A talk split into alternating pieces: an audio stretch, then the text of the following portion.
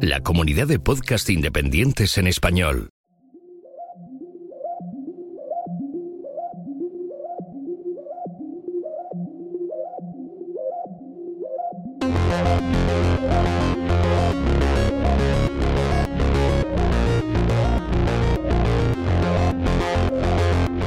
Bienvenidos a Café Swift. El podcast donde hablamos del lenguaje de programación Swift de Apple. Solo no.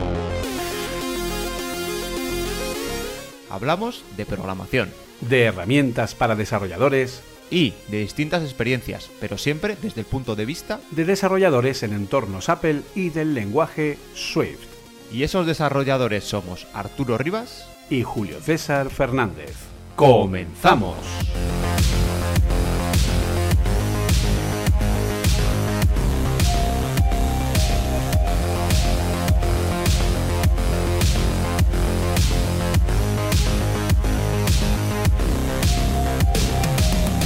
Hola y bienvenidos a el, segu- el tercer ya capítulo, ¿El perdón, de la segunda temporada de Café Swift. Aún está, o sea, ya estamos en, ya casi en las puertas de, de Navidades, ya seguramente que hayáis comprado los turrones en el, en el supermercado. Yo no todavía. y, y entre algunos rumores que ha habido de mucho salseo de Twitter, el señor Elon Musk eh, liándola, mucha inteligencia artificial, que ya seguro que hablaremos, hablaremos de ello en el programa, y algún cohete que lanzan por ahí, pues el mundo tecnológico ya está más pensando en 2023.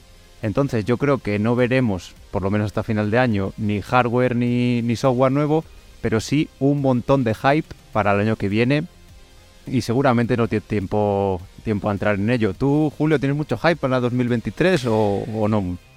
Pues la verdad que nuestro amigo Mark Gurman nos Sí. está un poco dejando. Bueno, no, perdona, no ha sido Mark Gurman, ha sido nuestro amigo. Minchi Kuo, ¿no? Minchi Kuo, efectivamente. Minchi Kuo, en un último rumor, ha dicho que ha habido problemas de software.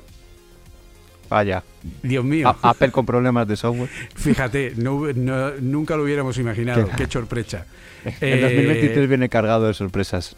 Pues básicamente, pues parece ser que hay problemas de software con el, la nueva realidad de Apple, con el sistema operativo nuevo de Apple, que por cierto ya tiene nombre, lo habrás visto que es XROS, XROS. Sí, lo que pasa es que también hablaron de ROS, ROS mucho tiempo y parecía que ya estaba confirmado y ha cambiado, con lo cual es que a lo mejor si lo sacan a mitad de año le ponen otro nombre, porque lo que tiene el software es que no tienes, lo puedes actualizar para mal y para bien en el momento. Teóricamente, ROS ha sido el nombre, insisto, todo esto a nivel de rumores. ROS ha sido el nombre del sistema operativo mientras he estado trabajando con él y ahora lo, luego se estuvo hablando también de la posibilidad de reality, etcétera, y según lo que decía Mark Gurman, de nuevo creyendo lo que dice Mark Gurman, que hombre no suele eh, no suele equivocarse, ¿vale? Pues lo que parece ser es que eh, tendríamos ya el nombre oficial, porque este es el nombre que ha salido del departamento de marketing, ¿vale? Entonces sería ya pues ese gran departamento que nos gusta tanto, ¿verdad, Julio? eh, exacto, ese que hace las cosas mejores, más bonitas, ese que se encarga de, de sacar el adaptador del Apple Pencil, esas cosas. en fin, pero bueno, parece ser que hay problemas de software, entonces eh, se podría retrasar el lanzamiento. Eso no quiere decir que se retrase la presentación, ¿vale? Puede ser que veamos la presentación como está rumoreada para el mes de enero, pero luego el lanzamiento, en vez de ser en marzo, por ejemplo, que creo que era lo que se estaba hablando, pues se retrasara a abril o mayo o incluso al mes de junio con la WWDC. Entonces, mm, who knows, ¿de acuerdo? ¿Quién sabe cuál sería ese tema? Pero bueno, yo creo que puede ser un año interesante, 2023, y puede traernos cosas cosas buenas, ¿no? Y, y más estabilidad. Y yo, con que nos traiga Swift Core Data y nos traiga, que es el- la gran solicitud del mundo, y con que nos traiga que Swift UI sea retrocompatible desde iOS 13 como una librería dinámica independiente, yo ya sería feliz para siempre, básicamente. Me daría, vamos, luego te voy a contar una historia de miedo, ya verás. Sí, de, algo, algo visto por ahí en el, en guion. Pues bueno, si te parece, lo que podemos hacer es ir, eh, bueno, pues eh, entrando en la primera de las secciones del programa, el, que hemos estado haciendo, y, eh, y entonces pues ya empezamos a hablar. Así que vamos a ello.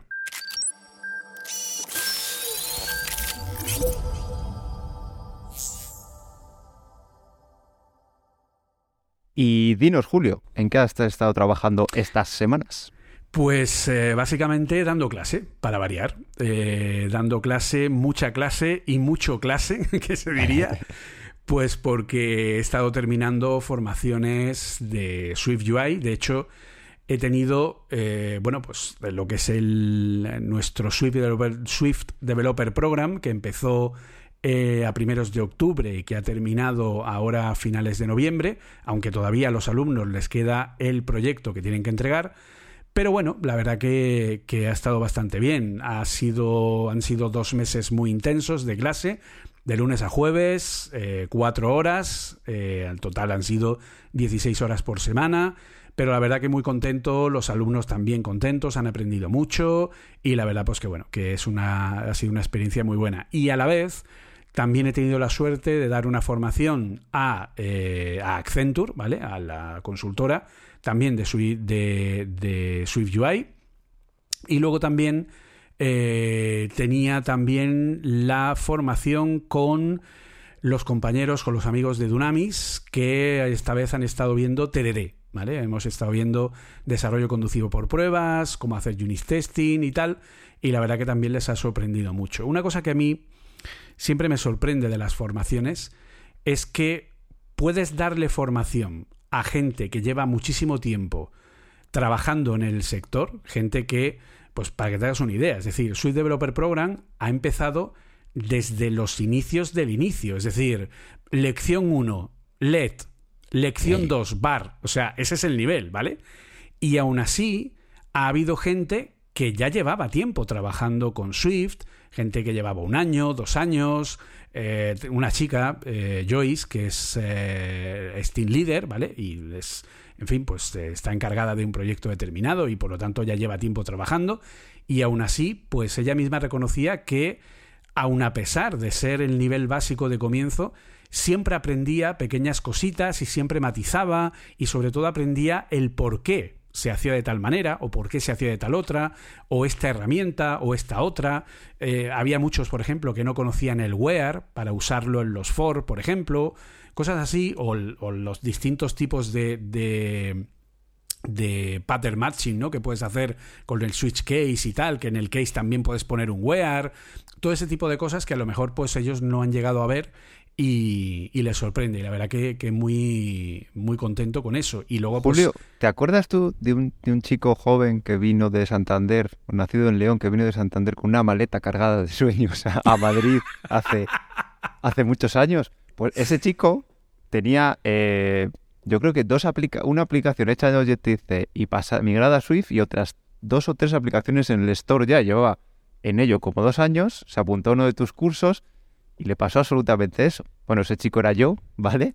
Y me pasó absolutamente eso. Yo ya tenía aplicaciones publicadas en el store, aplicaciones no eran gran cosa, pero bueno, tenían sus llamadas de red, tenían sus tablas, tenían sus incluso colecciones y algunas cosas un poco más avanzadas pero eh, yo la parte de Swift como lenguaje y, todo lo que venía por detrás y había muchas cosas que era copy-paste de, Internet y la mayoría no las, no las entendía, pero encima hacía esas aplicaciones en mi tiempo libre que además tenía poco porque de aquellas le pegaba mucho a la bici. Entonces no me extraña que, que la gente le pase eso porque a mí me pasó exactamente lo mismo.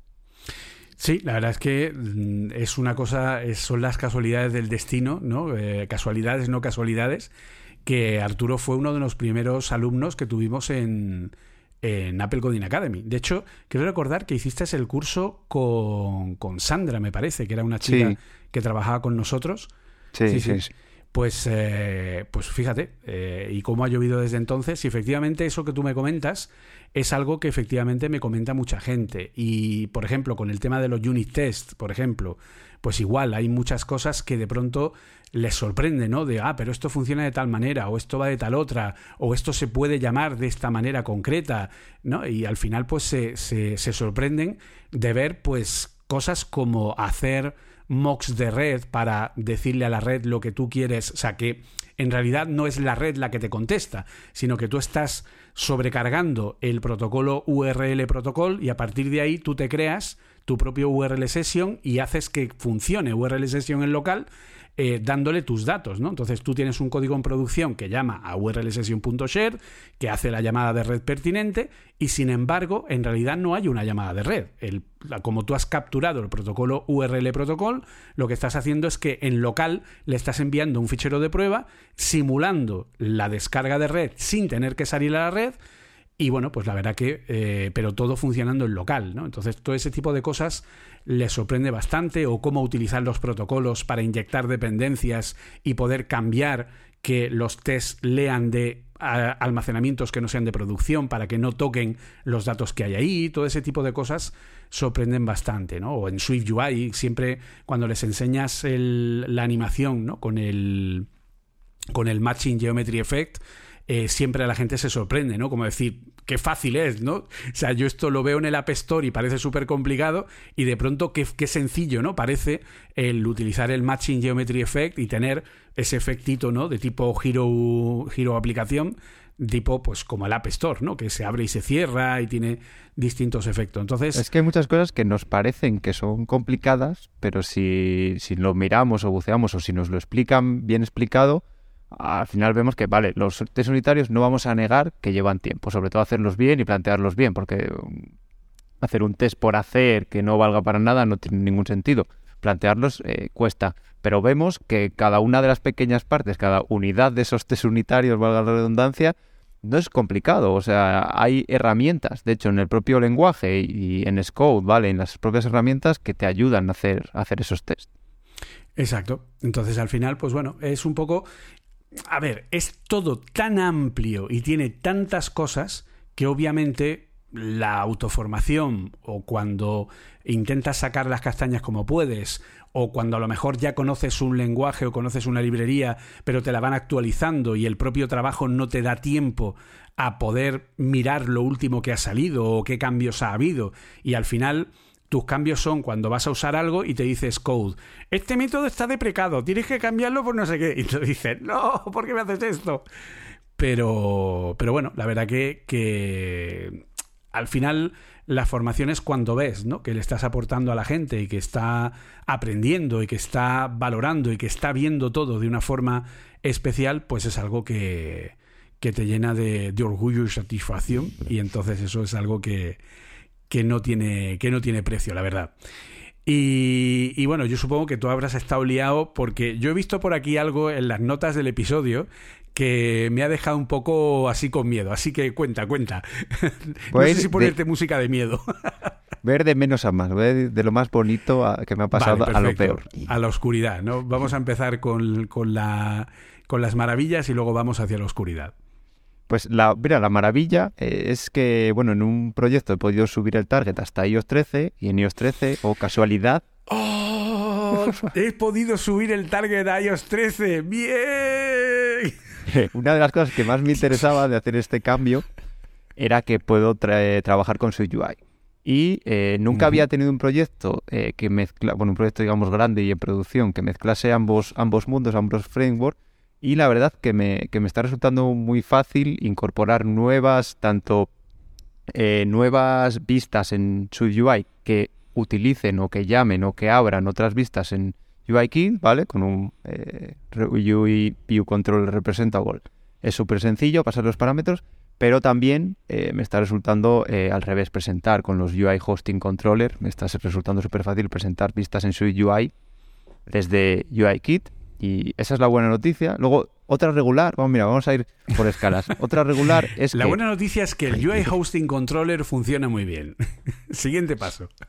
Eh, lo que pasa con iOS 13 respecto a iOS 14 es que en iOS 14, a lo mejor que me ha coincidido justo con lo que estaba haciendo, eh, pues he tenido problemas porque, con dos casos, voy a poner dos ejemplos. Uno, los menús contextuales, ¿vale? Que salieron en iOS 14, ¿vale? Son esos menús que o, bien por defecto, si se lo asignas por defecto, o bien dejando pulsado un botón, sale el, menú contextual. Pues eso no lo hay en iOS 13. Entonces, como tengo el target de iOS 13, pero quiero tener esos menús contextuales que me parecen más chulos, pues con un alert sheet de estos grandes que salen lo he podido eh, medio apañar, pero claro, ya tengo que tener un código para iOS 13 y para iOS 14.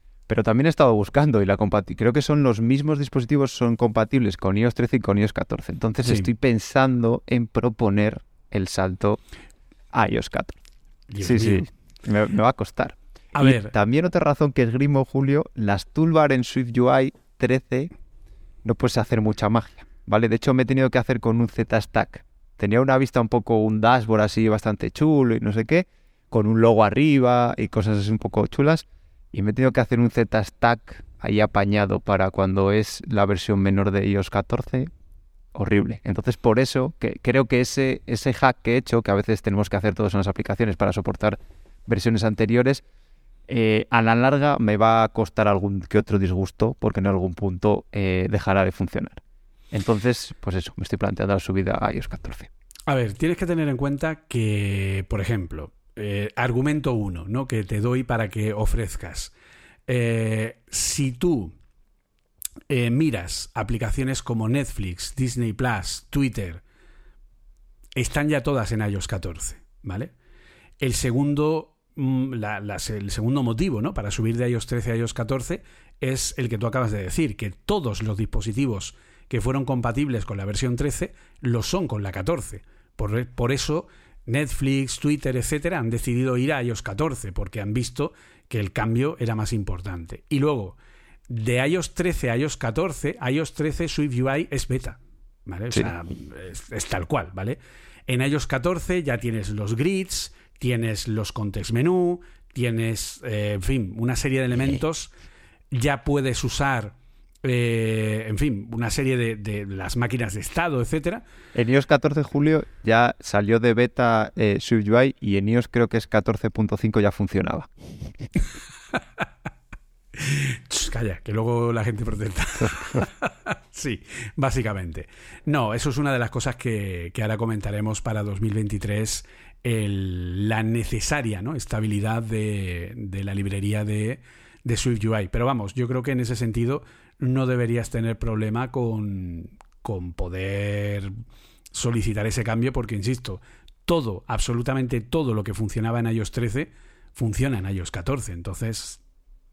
Yo le doy el próximo if available iOS 14 que haga, ahí es donde me va a cabrear y yo voy a decir, venga, esto, esto hay que subirlo. Esto hay que subirlo directamente y a ver cómo de todas maneras, ¿no tenéis estadísticas de los Sí, sí, la mayoría. O sea, tenemos un problema de que antes de subir a iOS 13 que había un usuario de pago que tenía iOS 12 punto algo. Pero llegó un momento que ya ese usuario no estaba, entonces ya pudimos subirlo. Y ahora, que a raíz de esto, me puse a mirar las estadísticas y sí que está casi todo el mundo eh, entre iOS 15 y iOS 16. La verdad es que, es que me, me, llamó la atención, que iOS 14 ya había muy poquita gente y lo que me explotó la cabeza es que hay gente en iOS 15.2. No sé por qué no van a... Creo que está 15.6. Vale, ¿te quieres quedar en iOS 15? Perfecto. Pero por lo menos ponte la última, ¿no? Pues claro, es que hay de todo. Hay mezcla y hay bastante gente, ¿eh? La única explicación que encuentro es que sea gente que quiera hacer jailbreak. Porque si no, sí, no pero es que hay mucha, demasiada gente, Julio, ¿eh? Es, no sé, es raro. O que a ver, yo soy el primero que cuando sale la actualización o ya tengo la beta o voy corriendo a actualizar. Pero no sé si la gente que no lo tiene activado por defecto, sé que de una versión a otra sí que tienes que ir y, darle tú que quieres subir, pero las otras no sé si Apple insiste mucho y no, si es muy no insiste nada, ese es el problema. Yo he llegado a tener, pues ya te digo, o sea, yo por ejemplo, mi mujer o mis hijos, si no estoy pendiente de sus iPads y de sus iPhones, eh, y, ahora también de sus Apple Watch, que yo me voy cargando de trabajo, eh, no hay manera. O sea, no, no, no actualizan. Mi hijo ha empezado ya por su cuenta a estar pendiente y tal, y hacer alguna actualización y no sé qué, pero si no, no, no. O sea, tú llegas, a cualquier persona llega, le ves en ajustes el, el, rojo. ¿Vale? Han aprendido a vivir con ello. Sí, sí, y le dice, oye, que tiene una actualización. Ya, ya, sí, no, pero es que ahora no, ahora, ahora me viene fatal. No, ahora no. Y yo, cariño, que, eh, que, tienes que actualizar el. Ya, ya, no, pero es que ahora no, que estoy viendo TikTok. Como, pero, cariño, la actualización. Y yo allí, eh, que, que pone luz date. Y, sí, sí, no, pero es que ahora no me. No, ahora. No me ya, ya mañana, ya sí solo pongo mañana. de vez en cuando les salta lo de programar la actualización para esta noche, tal y cual, pero luego eso es algo que tampoco funciona en muchas ocasiones. De pronto llegas a la mañana siguiente y te dice, no, ha habido un problema y no se ha podido actualizar. Y no se ha podido, sí. Y ya está, porque patata. Ya, yo creo que algo tiene que hacer Apple. Bueno, es que tampoco te puedo obligar. También por un lado no te puedo obligar, pero bueno, hacer que la gente se ponga más. Si yo fuera Apple, yo obligaba. Automáticamente. Yo, o sea, yo, vamos, dictador. Yo soy un dictador de las actualizaciones. Y si no voy yo y te al Sí, sí, a ver, el primer día no, ¿vale? Pero si ha pasado un mes, yo haría una una, un cambio así a lo bestia, y que se actualizara todo el mundo de manera forzada. Y bueno, mm, tenías una historia de miedo, ¿no? Está la, estamos esperando todos esa historia de miedo. Cuéntanos. Sí, preparados y agarrados porque vamos a hablar de Coredata. Pero no solo de Coredata, de Coredata y su conexión con CloudKit. No. Este episodio no está recomendado para menores de 17 años. Pues bueno, estoy haciendo unos, algunos experimentos que me gusta hacer y bueno, estoy utilizando Core Data, estoy sincronizando con CloudKit, pero la, parte mm, eh, privada, ¿vale? La database privada, pero claro, lo que quiero es que se puedan compartir esas bases de datos eh, mediante CloudKit con otros usuarios, ¿vale? Que los usuarios se suscriban. Entonces, aquí viene el problema que, vale, si llevas tiempo en la plataforma, si llevas tiempo trabajando con Cordata, sabes un poquitín cómo funcionan los contenedores y esas cosas, pues eh, puede resultarte menos difícil. No voy a decir fácil, sino menos difícil. Pero es que tienes que crear varios contenedores. Esos contenedores les tienes que... Bueno, y si encima lo metes con que tienes una preview y uno de los contenedores lo tienes que dejar solo en memoria, ya alucines. Pero es que es... O sea, lo que he notado es que es parche tras parche tras parche. O sea, Cordata tiene mm, todos los años que quieras y más.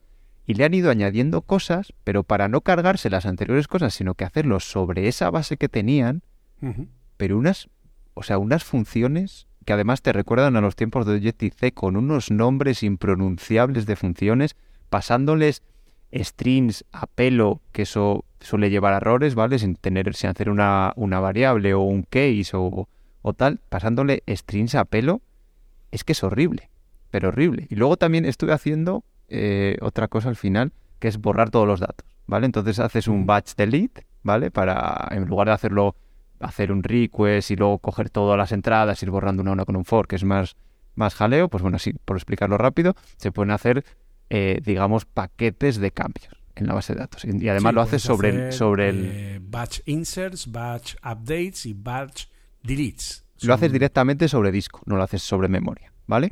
Pero claro, lo haces sobre disco, pero el contexto y sobre, todo si estás utilizando fetch request del wrapper de SwiftUI, necesitas pasárselo a la parte del contexto, ¿vale? A la parte de memoria, a lo que estás, a lo que digamos que monitoriza SwiftUI para cambiar, ¿vale? Pues igual. Un jaleo para decirle, oye, mira, que es que he borrado todo, actualízate. Pero un jaleo, Julio, que es que no. Es, de repente te ves un código de 40 líneas y dices, pero esto por qué? Si es tan sencillo como decirle, pero los cambios que te acabo de hacer, pásaselos al contexto, que me lo actualice. Ya está, que es que solo es eso. O esta base de datos, quiero que me la compartas con otra persona. No me hagas crear otro contenedor, decirle que ese contenedor es de acceso, luego te tienes que suscribir a los cambios, luego suscribirse a los cambios de Cordata va con tokens o sea, de verdad, yo te lo estoy contando, Julio, y me está entrando hasta pereza, de verdad, hasta pereza. Es que fijaros una cosa muy interesante de lo que está contando Arturo. Apple decide, hace ya unos años, que para hacer operaciones en lotes para la base de datos, lo mejor es pasar de la memoria. Es decir, para que para la gente que esté un poco perdida. Core Data no es más que una abstracción de una base de datos SQLite. Por lo tanto, lo que tú tienes en Cordata son una serie de clases en Swift, realmente son clases en Objective-C que están eh, puestas directamente desde Swift, y tú tienes los datos trabajando en un contexto. Ese contexto es, digamos, la memoria intermedia, donde tú trabajas, cambias, actualizas, insertas, y hay un momento determinado donde le dices al contexto, trae contexto.save. Y entonces, en ese momento, es como el commit de, de o de Oracle o de, eh, o de, de, SQL Server, ¿vale? El típico commit en el que los cambios que tienes en memoria intermedia, plaf, se consolidan en el almacenamiento. Pues ese es el context.save. ¿Cuál es la idea de Apple? Apple se da cuenta de que las cargas en batch son muy lentas en Core Data porque tienes que recoger un dato, meterlo en memoria, grabarlo en, el contexto, recoger otro dato, grabarlo en memoria, meterlo en el contexto, recoger otro dato, meterlo en memoria. Así que decide, vamos a hacer operaciones en batch, inserción, actualización y borrado. En una sola línea, que eso está genial, tú haces una única operación. ¿Que quieres borrar todos los datos? o todos los datos que cumplan una determinada condición, haces un batch delete. ¿Que quieres insertar una carga de datos brutal? Yo lo he hecho, con una carga de datos de más de 100.000 datos y ha tardado apenas unos segundos, ¿vale? Porque va directo, eh, pero ahí está el truco. ¿Por qué tarda tan poco? Porque el batch insert, update y delete va directo contra el disco sin pasar por la memoria. Pero, como dice Arturo, si no hay cambios en el contexto de la memoria y tú tienes SwiftUI, SwiftUI no se entera, el contexto no se entera y no hay updates en la pantalla. Y eso es el tener que suscribirse a notificaciones, son, ¿no? Si no recuerdo mal. Se puede hacer que de otra forma, como cogiéndolos y te devuelve el, batch request, te devuelve como los IDs. En los normales sí, ahora en los delete me está costando encontrarlo te vuelve como los IDs y con esos IDs puedes hacer un merge de los cambios en el contexto. Esa es la teoría. ¿Vale? Estoy, estoy todavía con ello, pero luego otra parte también, que es eh, eso, si quieres tener contextos diferentes y suscribirse a los cambios, van con notificaciones, pero esas notificaciones no te dicen, vale, esto está cambiado y ya está. No, de tener una especie de tokens que tienes que guardar el último tokens con los últimos cambios y ya y no te digo nada, Julio, si estás haciendo lo de la compartición esta de mm, la compartición de datos entre diferentes, de bases de datos entre diferentes personas a través de Los size, containers se llama. Sí, sí. Pues eh, horrible. Pues te tienes que suscribir a esos datos, pero eh, es una suscripción distinta si es un insert, si es un delete, si es un. Es que es, es que es horrible. O sea, he probado pocas veces, creo que hice un proyecto hace tiempo con Real. Y es que no era. No, no puede ser tan complicado hacerlo normal. O sea, a ver, lo que tiene, lo que debería tener un framework, precisamente como Core Data, es abstraerte, o sea, que no sepas ni lo que es ese culite, ¿qué es eso? ¿Qué es eso? ¿Qué es ese culite? Que no sepas qué leches es eso que hay por detrás. Que no sepas ni qué es la memoria, ni que hay un... O sea, me refiero que no hay una parte que se queda en memoria, otra que va a disco, ni la nube, que no sepas. Que tú guardes datos en un sitio y ellos se encarguen de dejarlo primero en tu memoria, luego en tu disco y luego en la nube. Y si tú con el que lo tienes compartido hace lo mismo, pues que en ese stack que tú no sepas nada, que tú guardes en un sitio y que si a lo mejor está y que la función esa de guardado te devuelva un K, o sea, un error, te, arroje un error si pasa algo. Pero que me da igual lo que pase en medio. Tú arrójame el error cuando yo te digo un save, si por lo que sea no se puede hacer un save, dímelo, pero no me hagas hacer 18 pasos y tocar el código en todos los lados. Y yo creo que el problema está en que precisamente Core Data tiene tanto tiempo, viene de Objective-C, viene de, de, cosas que funcionaban hace un montón, bien, y siguen funcionando, ¿vale? Nadie dice que no esté funcionando. Si sabes hacerlo, Core Data funciona perfectamente. Pero es complicado, complicado de narices y más a día de hoy. O sea, hace 10 años, pues si tenía que hacer todo eso, pero es que hace 10 años para guardar en el en el user defaults había que hacer la sincronización a mano. Pues vale. Y ahora no hace falta. Y ahora, no pones hace directamente un arroba app storage y te lo tienes resuelto. Pero es que yo creo que eso mismo le pasa a Apple cuando en la aplicación de notas, tú y yo tenemos las notas compartidas de los guiones. Y de hecho, últimamente a mí me falla poco, pero yo también tengo eh, notas compartidas con mi mujer y a veces los cambios no se reflejan, en los recordatorios, la aplicación de recordatorios también cuando compartes con alguien o entre dispositivos a veces se le va la olla y en un dispositivo se quedan, pero es precisamente porque yo imagino al que le haya tocado implementar esa parte de la aplicación de recordatorios y se pone a implementar Core Data, pues al pobre se le caen las lágrimas. Porque encima es una aplicación que utiliza millones de personas, ¿sabes? Y que tiene que tener una calidad y tiene que funcionar como la SED. Es un desastre. Mira, yo me tuve que pelear con Core Data haciendo precisamente un de estos, un bar request. ¿Por qué? Pues porque yo tengo un cliente que tiene una API maravillosa que carga los registros de 500 en 500. No le puedes pedir a la API una consulta de más de 500. Y en total tiene más de 80.000 registros. Entonces, cuando la app arranca la primera vez, tiene que ir cargando de 500 en 500. Entonces, para que la cosa fuera lo más rápida posible, utilice los batch inserts. ¿Dónde está la gracia? Pues que los clientes que se van cargando en la aplicación tienen datos asociados, ¿vale? Tienen datos asociados de tablas hijas, ¿vale? Eh, no recuerdo ahora mismo exactamente, creo que son eh, los centros, no, recuerdo exactamente cuál es el dato, ¿vale? Pero tiene un par de datos que son eh, de tablas hijas, ¿vale? Entonces, cuando tú haces una carga en batch, no puedes hacer carga de datos que tengan relaciones con otras tablas. No se puede. Ostras. Porque para poder poner el registro de la relación, tienes que tener tienes que tener el registro en sí para ponerlo. ¿Vale? Porque en Core Data no es como sucedía en Oracle, por ejemplo, o en SQL Server, o como sucede en SQLite, que si tú quieres hacer una relación entre dos tablas, lo que haces es poner un índice relacionado entre las dos y crear un foreign key, ¿vale? Una clave de, de conexión entre ambas.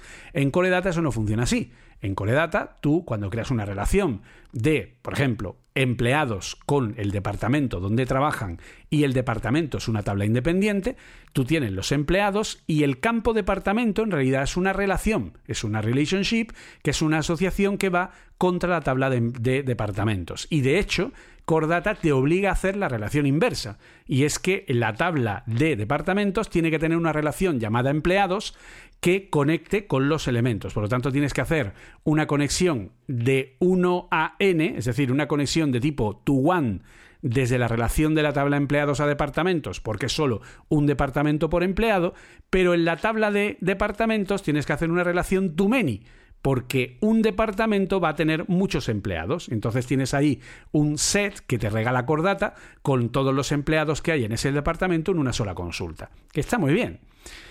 ¿Cuál es el problema? Que para tú poner a una persona en un departamento necesitas el registro de la tabla de departamentos que corresponde a ese departamento.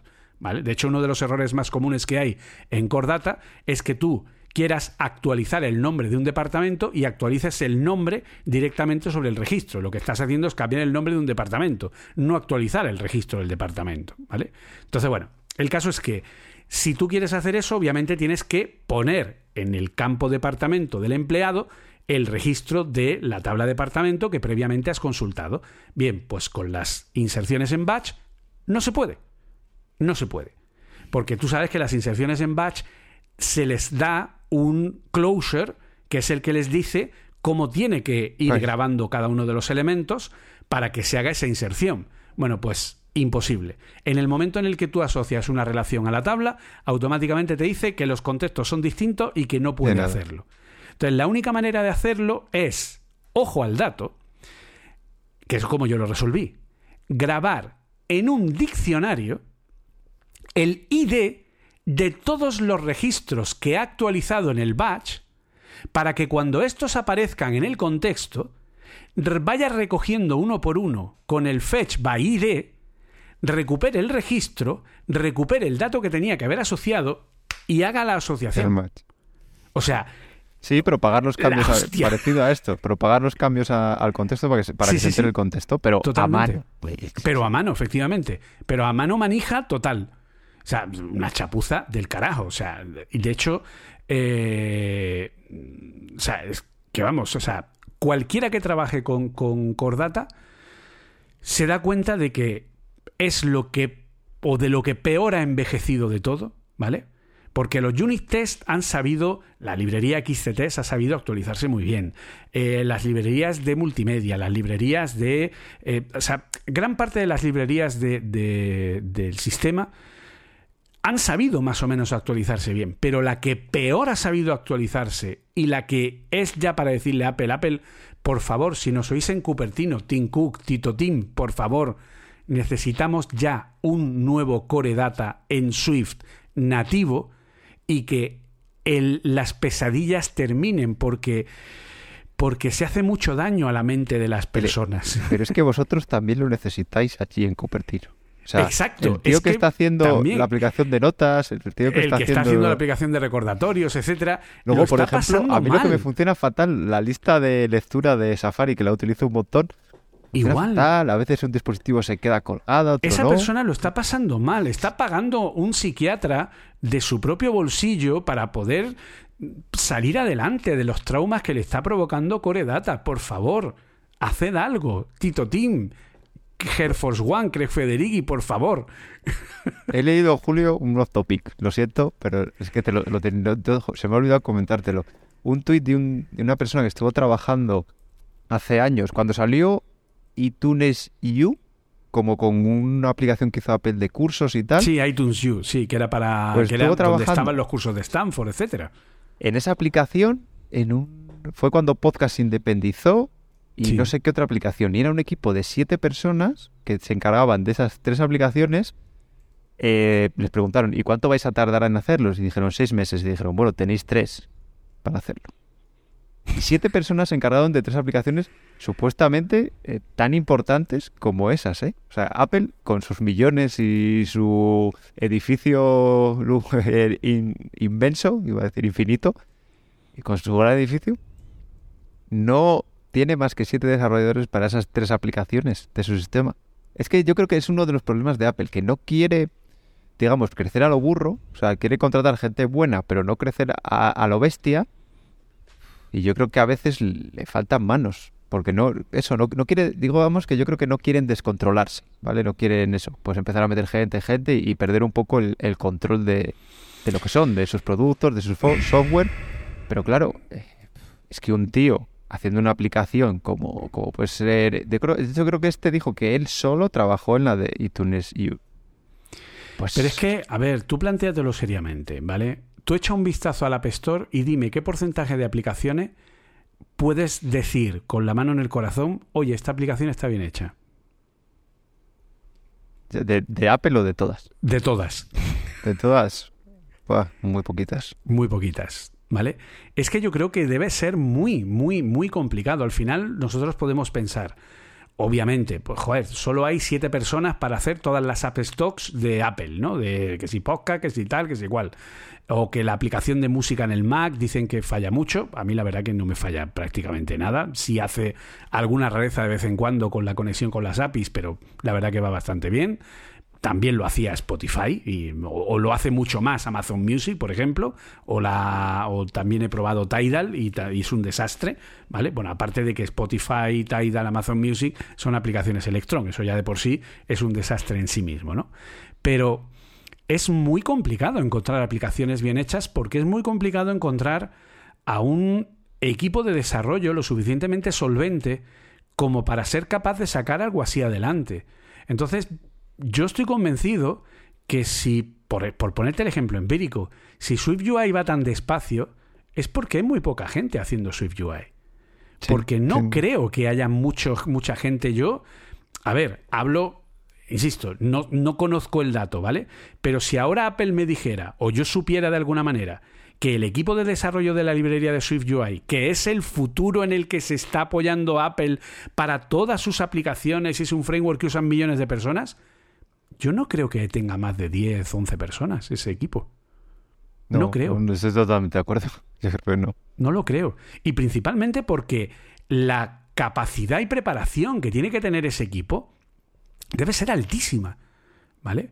Y de hecho, tú y yo hemos tenido contacto indirecto con una persona que perteneció a ese equipo, que es la chica esta, la Natalia Penfarova o algo así creo que se llama, que tiene un, una, un, blog propio. Eh, que además está bastante bien. no, recuerdo cómo se llamaba el, Neil Coalescence. Ah, Neil Coalescence, sí, exactamente. Pues este blog, que la verdad que está bastante bien, esta chica pues bueno, estuvo trabajando en el equipo de SwiftUI, ya no está, se fue de Apple, pero tú la, cuando lees sus artículos y cuando lees cómo se explica y tal, dice, esta tía sabe de lo que está hablando, o sea, esta tía eh, pilota mucho, ¿vale? Y se ha hecho un hueco en el mundillo de los evangelistas muy rápidamente y cuando tú observas, por ponerte un ejemplo eh, muy, muy sencillo, ¿vale? La persona que más ha aportado al lenguaje Swift es Erika Sadum, la de la web de Sarum W. ¿Vale? Erika Sadum es una chica, bueno, una chica, ya una señora mayor de no sé si tiene ya 50 y muchos o 60, ¿vale? Que lleva toda su vida trabajando en, en lenguajes, compiladores, etcétera, etcétera, y es la persona que más aportaciones ha hecho al lenguaje Swift porque las aportaciones que ella ha dado al lenguaje están a otro puñetero nivel. ¿De acuerdo? Entonces, claro, no todo el mundo. Es una cosa que, muchas veces. Es como, por ejemplo, que luego hablaremos de ello, ¿no? El tema de ChatGPT. ¿Tú cuánta gente crees que ha sido capaz de hacer eso? Yo no creo que haya habido más de una o dos personas. Una, dos, tres. Porque llega un momento en el que la capacidad o el conocimiento que tienes que tener para llegar a un determinado nivel de, de, de, capacidad de hacer algo, ¿no? Es tan alto que es muy complicado. Y no tienes más que verlo en la absoluta, total y brutal mediocridad que tenemos a todos los niveles, en todo el software, en todo de todo. ¿Vale? O sea, tú te pones las gafas de, de, de Facebook, las MetaQuest, que tienen ya la versión cuarenta y tantos de sistema operativo, y siguen haciendo tonterías, y siguen teniendo cosas raras. Y macOS, la versión 13, no habrá gente trabajando en macOS y sigue teniendo problemas. El otro día, el, amigo Decar comentaba, el que saludamos desde aquí si nos escucha, comentaba pues que había tenido que echar para atrás a Monterrey porque no se le encendían los dos monitores, porque el teclado por cable no se le enganchaba, porque, o sea, problemas tontos que Apple lleva arrastrando un montón de tiempo, igual que pasa con Microsoft con Windows, igual que pasa con Ubuntu con Linux. Eh, yo, por ejemplo, tengo la Steam Deck de, de, Valve, que Valve tiene un sistema operativo, el Steam OS, que ya también tiene tiempo, y sigue haciendo cosas raras. El otro día tuve que hacer un hard reset de la consola, pues se quedó frita, porque no, no, no había manera. Y, y, de pronto se le va la conexión del Wi-Fi, o de pronto no arranca el no sé qué. O sea, llega un momento en el que se, se, le está exigiendo tanto al software que no hay una preparación lo suficientemente buena como para ser responsables de todo del nivel al que estamos, ¿vale? Entonces, en cuanto tienes algo así un poco complicado, me pasa con aplicaciones. Las aplicaciones sencillas sí que son más fáciles de, de controlar. Claro. Y en dos o tres iteraciones, como mucho, eres capaz de dejar algo 100 casi 100% estable pero aplicaciones complicadas, pues eso, y, muchas veces te pasa que tocas una cosa y, normalmente no hay tiempo para hacer test unitarios, aunque tengas un equipo de QA, pero claro, el QA, o sea, siempre tenemos, yo solo cuando tengo trabajo con QA, eh, solemos tener el, los happy path que se le llaman, que es decir, tú te pones a probar funcionalidades básicas de la aplicación, yo que sé, una vez trabajé en una aplicación para pedir eh, taxis, pues Happy Path era me registro, eh, salgo, me, me deslogueo, me vuelvo a loguear, pido un viaje, hago no sé qué y activo cuatro o cinco cosas. Pero claro, eh, yo he trabajado en aplicaciones que esas funcionalidades mínimas se tardan un día en probar. O día y pico. Una persona tarda en probar la funcionalidad mínima que tiene que tener la aplicación. Ya no te cuento si para cada versión que sacas tiene que probar esas funcionalidades mínimas más en profundidad lo que has probado pues al final es bastante complicado o eso, o algo que estaba funcionando, tocas otra cosa y, no te das cuenta porque influye en tantos sitios, sí que, sí que es complicado y, ahí tienes razón Julio en que tampoco meter a 200 personas a hacerlo va a mejorar mucho eso. O sea, al final... para nada. nada. Si hay 200 personas, cada persona de esas 200 va a saber una parte de la aplicación, sí, eh, de, de arriba abajo, pero es que a lo mejor le, una parte que él tiene controlada va a otro y se la cambian un commit y ese tío no puede estar atento a los commits de todo el equipo y se carga una parte de, la funcionalidad en la que estaba. Y no sé, es complicado de controlar a día de hoy el, software. No sé si es como que siempre se recuerda al pasado mejor, pero no sé, quizás antes los sistemas tenían menos errores precisamente porque, eran, menos, complejos. Sí, porque a lo mejor necesitamos una manera, no sé si con las inteligencias artificiales podremos tener una manera de asegurar cierta fiabilidad de software que hemos perdido con los años. Yo tengo una teoría. A ver, esto es un poco eh, como dice como dice Oliver, ¿no? Que, esto también lo, he oído en varios sitios, ¿no? Aquello de que, porque hay mucha gente que dice, no, pues es que Apple tiene mucho dinero, pues se contrate más gente. Ya, el problema es que eh, una mujer tarda nueve meses en dar a luz. Y entonces nueve mujeres no van a, no van a dar a luz a nueve hijos en un mes. ¿Vale? o sea, porque requiere ese tiempo, ¿vale? Y de igual manera, también te puede pasar que pienses, eh, bueno, pues que, pues eso, que a lo mejor, yo qué sé, pues que simplemente contratas a más gente. No, no, no sirve. O sea, a esos niveles y a cualquier nivel que tenga un mínimo de complejidad, tú lo sabes perfectamente. ¿Cuánto tiempo tarda una persona recién contratada en empezar a ser productiva para la empresa? Pues tarda un tiempo, porque tiene que hacerse a los a las arquitecturas, tiene que hacerse a cómo funciona, tiene que hacerse al código, tiene que hacerse al proyecto, tiene que empezar a conocerlo.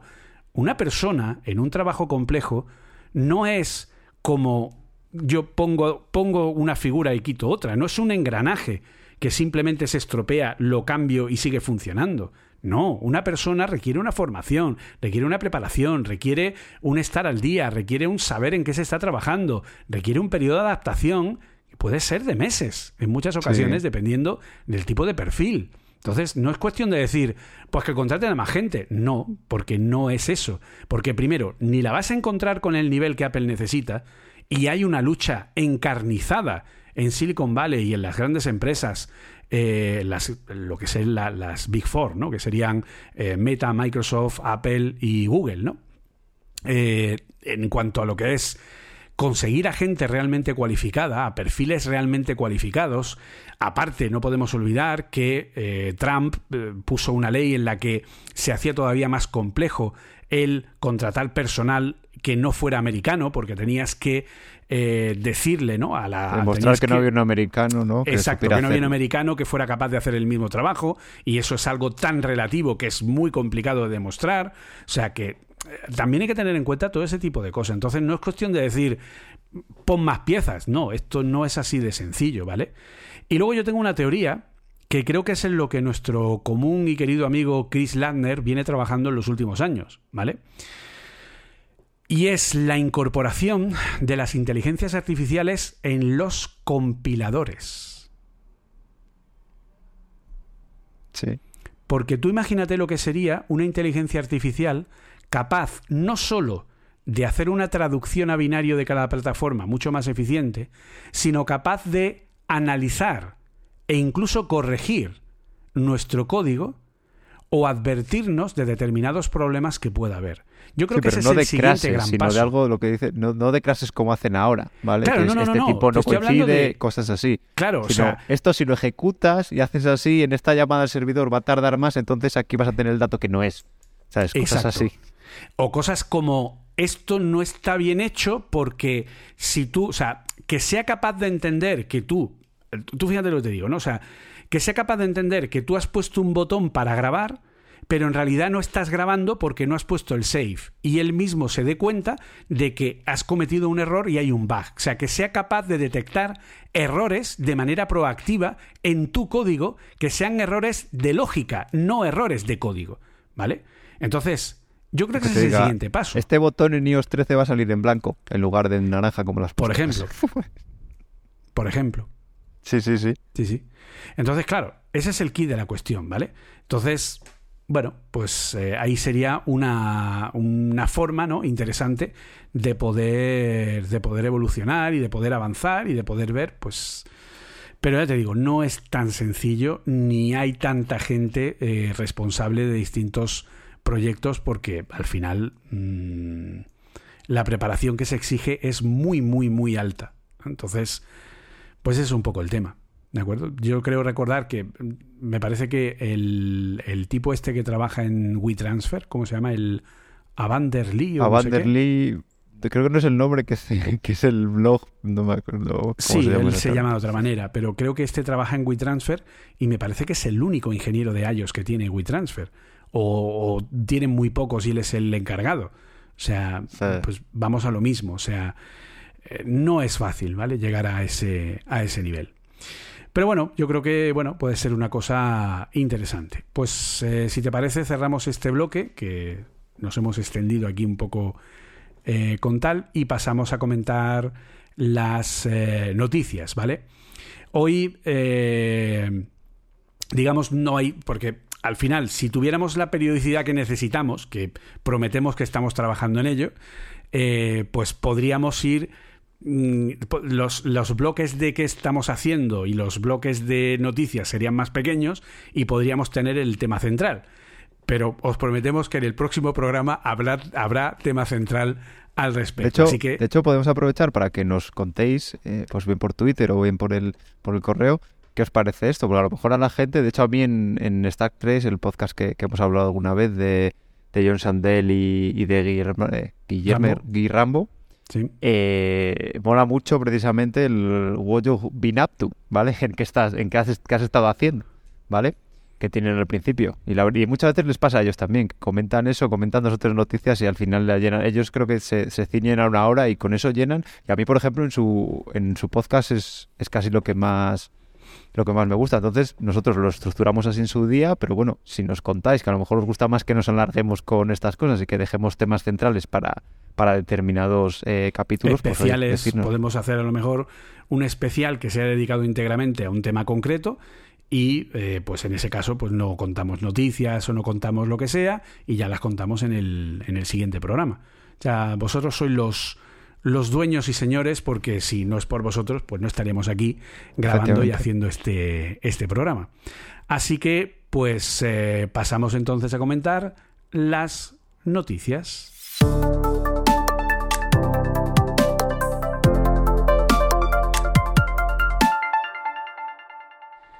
Pues, ¿qué es lo que ha pasado en estas semanas, Arturo? O, bueno, voy a hacer, decirlo de otra forma. ¿Qué es lo que no ha pasado estas semanas?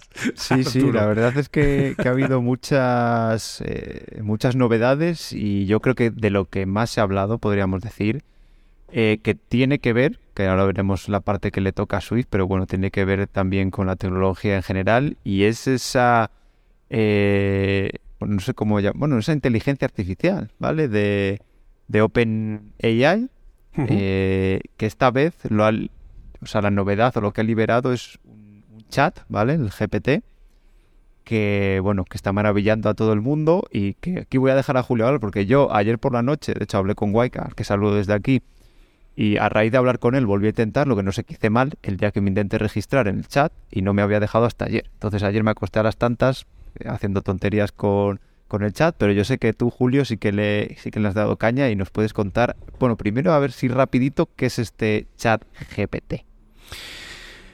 Pues a ver, ChatGPT es un bot creado por OpenAI basado en un modelo de inteligencia artificial que ya existía, que es el modelo de GPT-3, ¿vale? El Generative eh, Predictive Text, ¿vale? El, el generador de textos predictivos versión 3, ¿vale?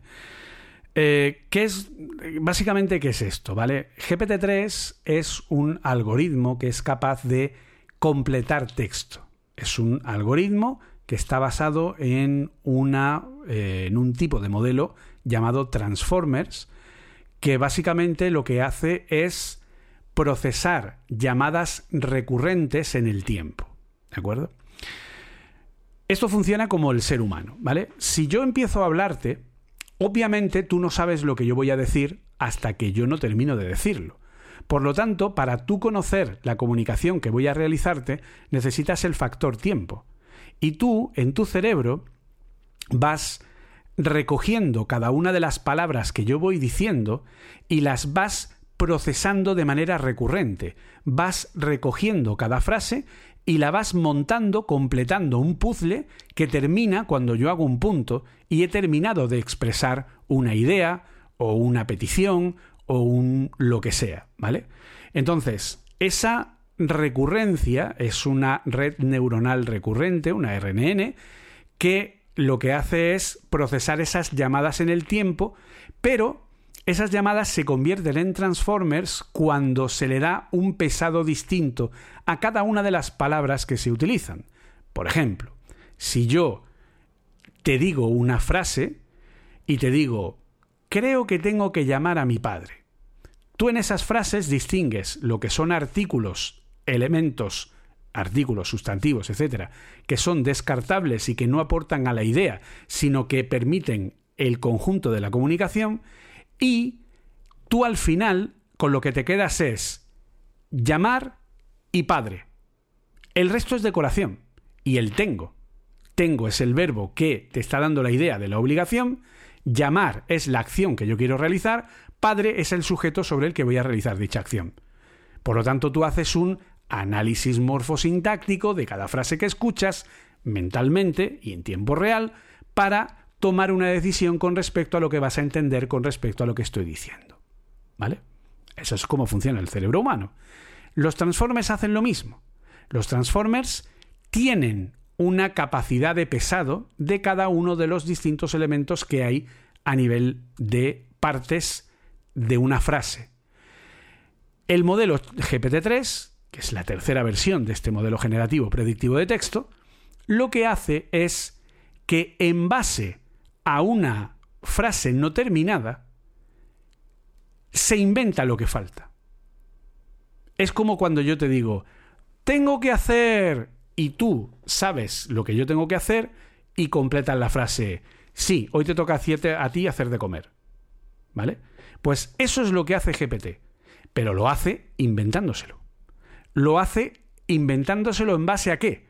En base a todo el aprendizaje que ha obtenido en base a frases que son parecidas a la que tú le estás diciendo.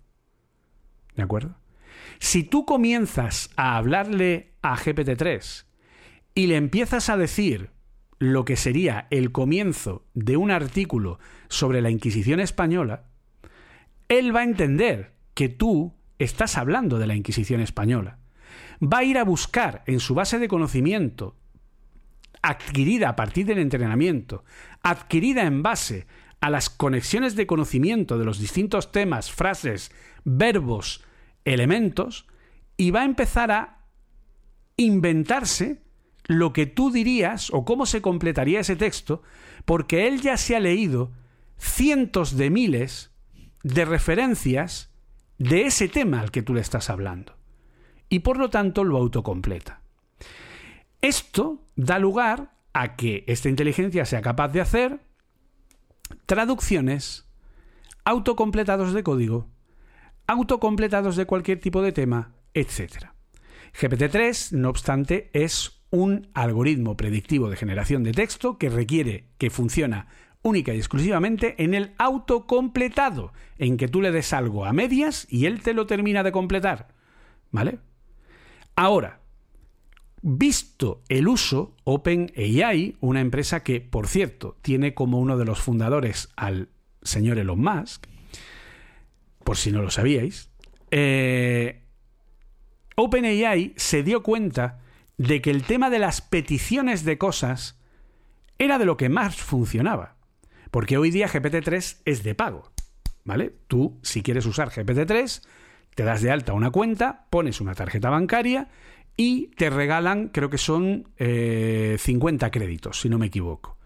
Y con esos 50 créditos tú puedes hacer 50 peticiones, ¿vale? En el momento que acabas con esas peticiones, que las peticiones creo que no van directamente con la petición, sino son con los tokens que estás gastando, ¿vale? Creo que va por tokens. Eh, llega un momento en el que pues tienes que empezar a pagar por token, ¿vale? Tiene un coste por token porque eso obviamente tiene un coste de, en la nube bastante alto. Entonces, ¿qué sucede?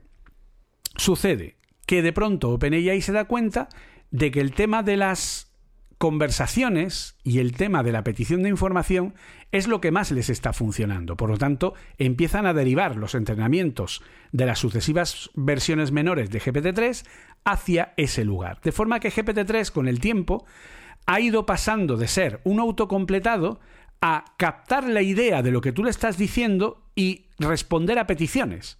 Cosa para lo que no estaba, en, principio, no estaba preparada para ello, pero ha ido derivando cada vez más hacia ello. Y se han encontrado con que GPT-3 era capaz de, insisto, autocompletar texto. Entonces, ¿quién tiene la tecnología de GPT-3 licenciada para uso exclusivo?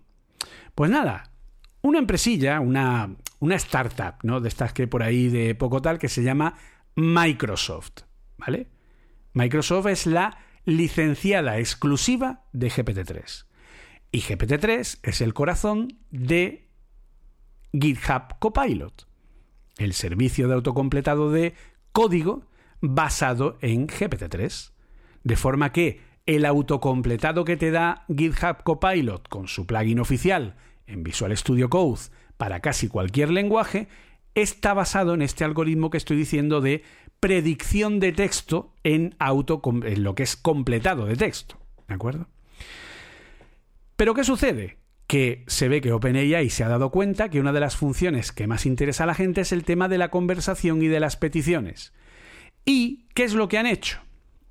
Lo que han hecho es que, porque tú en GPT, ¿vale? De hecho, hicimos un programa con eh, de Nebuchadnezzar, con Oliver Navani, que seguro que tú lo creo que lo, llegaste a escuchar, ¿no? la entrevista a GPT. A Gepeta, Gepeta.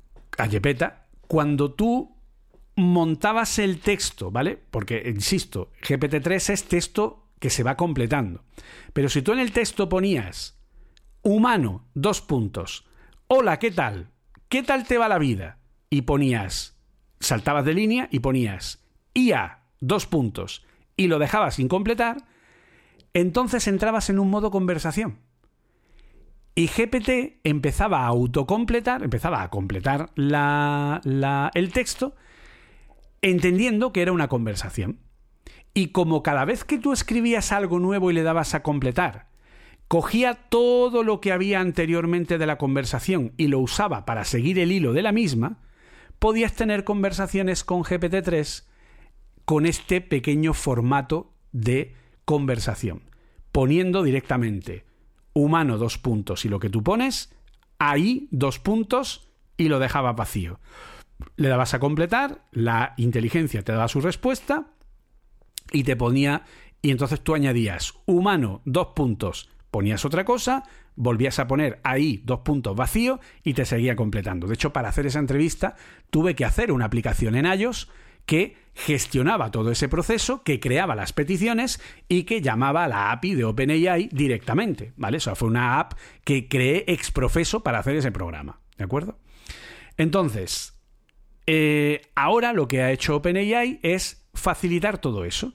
Lo que ha hecho es sacar un chat, ¿vale? chat.openai.com llamado ChatGPT, en el cual ahora mismo ya se puede hablar directamente con esta inteligencia. Y esa inteligencia lo que nos ha dado es, pues, sorpresas por doquier.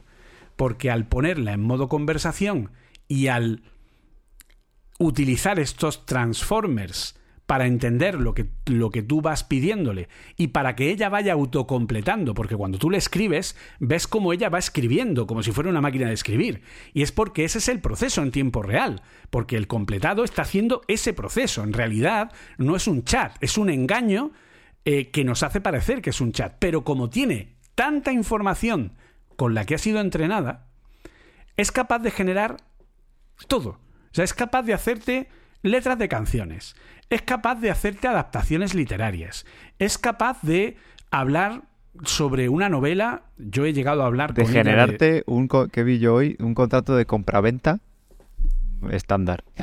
Exacto. Es capaz de responderte a casi cualquier pregunta de lo que quieras. Es capaz de eh, pues yo te digo, o sea, yo estoy escribiendo una novela sobre una inteligencia artificial y le conté de qué iba mi novela y entendió de qué iba y me dijo cuál era el conflicto que la novela iba a plantear e incluso me propuso cómo podía enfocar a los personajes para que la novela tuviera un más sentido. O sea, ese es el nivel, ¿vale? Y lo está aprendiendo de qué? De toda la cantidad de información que ha aprendido a través de Internet, de los millones y millones y millones y millones y millones de artículos. ¿Qué sucede? Que también ha aprendido todo Stack Overflow, toda la documentación de Google, toda la documentación de Apple, toda la documentación que haya en GitHub, etcétera, etcétera. Por lo que tú le puedes pedir algo en código, en lo que sea, y él te lo va a dar. ¿Te lo va a dar 100% correcto? No. De hecho, la, propia, eh, lo que es la propia OpenAI te advierte que probablemente el código no funcione, ¿vale? Que es normal que te dé un código que no funcione. El problema es que, eh, o sea, el problema no, lo sorprendente, ¿vale? Es que aunque no parezca que funcione, en realidad no está muy descaminado.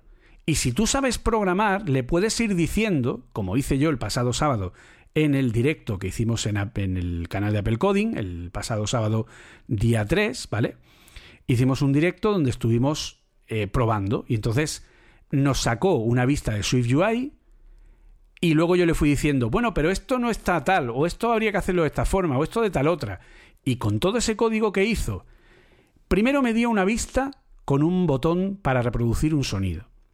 Luego le dije que como el, fichero MP3 estaba puesto como una URL a pelo, le dije, pero quiero poder pasarle cualquier URL. Me sacó la URL como un parámetro. Luego le dije, eh, pero ahora mismo no cambia el botón, cuando yo le doy al botón de play, no cambia el botón de play y lo pone con un botón de pause. Me hizo el cambio para que pudiera hacer el cambio cuando está en estado play o no play. Luego como metía todo el código dentro de la vista, le dije, no, no, quiero hacer un view model. Me sacó la lógica a un view model. El view model lo hizo en un strut, por lo tanto, lo hizo mal y no se actualizaba. Con ese código no se hubiera actualizado el botón porque no era un publish. Y entonces le dije, pero este código no funciona porque no está en un observable object. Y entonces no va a actualizarle el de este. Y me dijo, es correcto, me dijo, tienes razón. Habría que hacer esto, esto, esto, y lo corrigió y metió el, el ViewModel en, un, en una clase observable object y metió el publish y asoció el publish y cuando ya estaba terminado le dijimos, pues quiero hacer un test unitario de esto y creó el test unitario y lo puso a funcionar. O sea, impresionante. Y además, explicándote cómo lo había hecho. De una manera muy básica, porque básicamente lo que hace es leerte en castellano el código, ¿no? O sea, te dice, pues aquí lo que he hecho ha sido que he llamado a esta variable y luego la he cambiado aquí y luego he hecho tal. O sea, es una traducción muy arcaica, ¿vale? Pero lo realmente, lo realmente impresionante es, primero, la capacidad de modificación de lo que tú le estás dando y segundo, que sea capaz de hacerte casi cualquier cosa. Y quien habla de Swift y Swift UI habla de Python, JavaScript o cualquier otro lenguaje de programación que tú le pidas. La verdad es que es, es para flipar. ¿eh? Yo, aparte de estar leyendo, bueno, tú, lo que lo que contaste tú, aparte de, bueno, gente que me está que me está pasando capturas en Twitter, hay un montón de gente poniendo capturas de preguntas y yo me estoy quedando me estoy quedando flipado. O sea, no me imaginaba que tan pronto se iba a conseguir algo algo así. Es que todo, cualquier cosa que, que le pregunte, lo que te decía yo es como un Stack Overflow, eh, pero en tiempo real. O sea, aunque la pregunta no exista en Stack Overflow eh, directamente tú tienes una duda, lo pones y hay veces que no, ¿vale? Pero muchas veces te, va a dar la, respuesta correcta. Porque yo creo que han dado la clave de que al final aprenden un poco como un humano. O sea, han conseguido reproducir el funcionamiento del cerebro y al final lo que hacen, así para explicarlo en más, más nivel usuario o como, como lo entiendo yo, lo que hacen es aprender como harías tú, con información. Pues yo creo que lo... Eh, no sé, yo creo que te escuché, que te escuché a ti esta, hace poco eh, eso, tú, ¿cómo sabes cómo es un gato? Pues te enseñan mil fotos de gato, mil fotos con gatos y mil fotos sin gatos, y tú, viendo las fotos, sabes si es un gato o no, te hacen eh, test para ver si es un gato o no, y cuando te equivocas te lo dicen para que, para que sigas aprendiendo, y ya luego cuando te pongan una foto de un gato, pues sabrás que, es un gato. Aunque sea un gato que nunca has visto en tu vida. Eso es, aunque sea un gato de otro color que nunca has visto, de una raza que no has visto, pero sabes que más o menos es un gato. O a lo mejor te ponen algo para engañarte que se parece a un gato, pero no.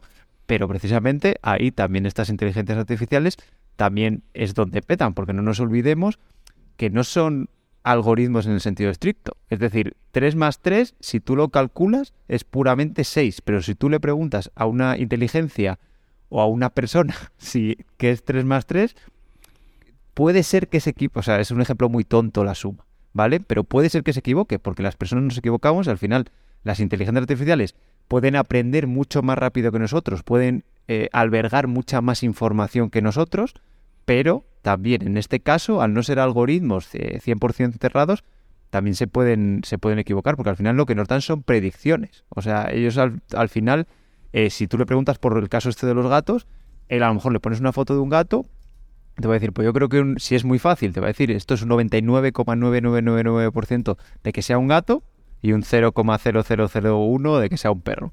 Ponte que te den el resultado, pero también puede equivocarse o puede decirte en uno, bueno, yo creo que esto es un 50% de que sea un gato o no, porque la propia inteligencia artificial dude, ¿vale? Porque aunque nosotros nos estén dando respuestas cerradas, los textos que nos está entregando en este caso que del chat, se supone que será el texto o la respuesta que más porcentaje de éxito tenga, ¿vale? Pero lo mismo cuando, yo que sé, el iPhone, por ejemplo, cuando reconoce caras, ¿vale? La aplicación de fotos cuando reconoce caras, no es que diga esta cara es de esta persona, no, él dice esta cara es de esta persona y a partir del 80% de probabilidad te la voy a etiquetar como esta persona, ¿vale? Pero eso no te lo está poniendo en ningún sitio, ni te está diciendo, vale, he tenido estos casos de un 60%, no.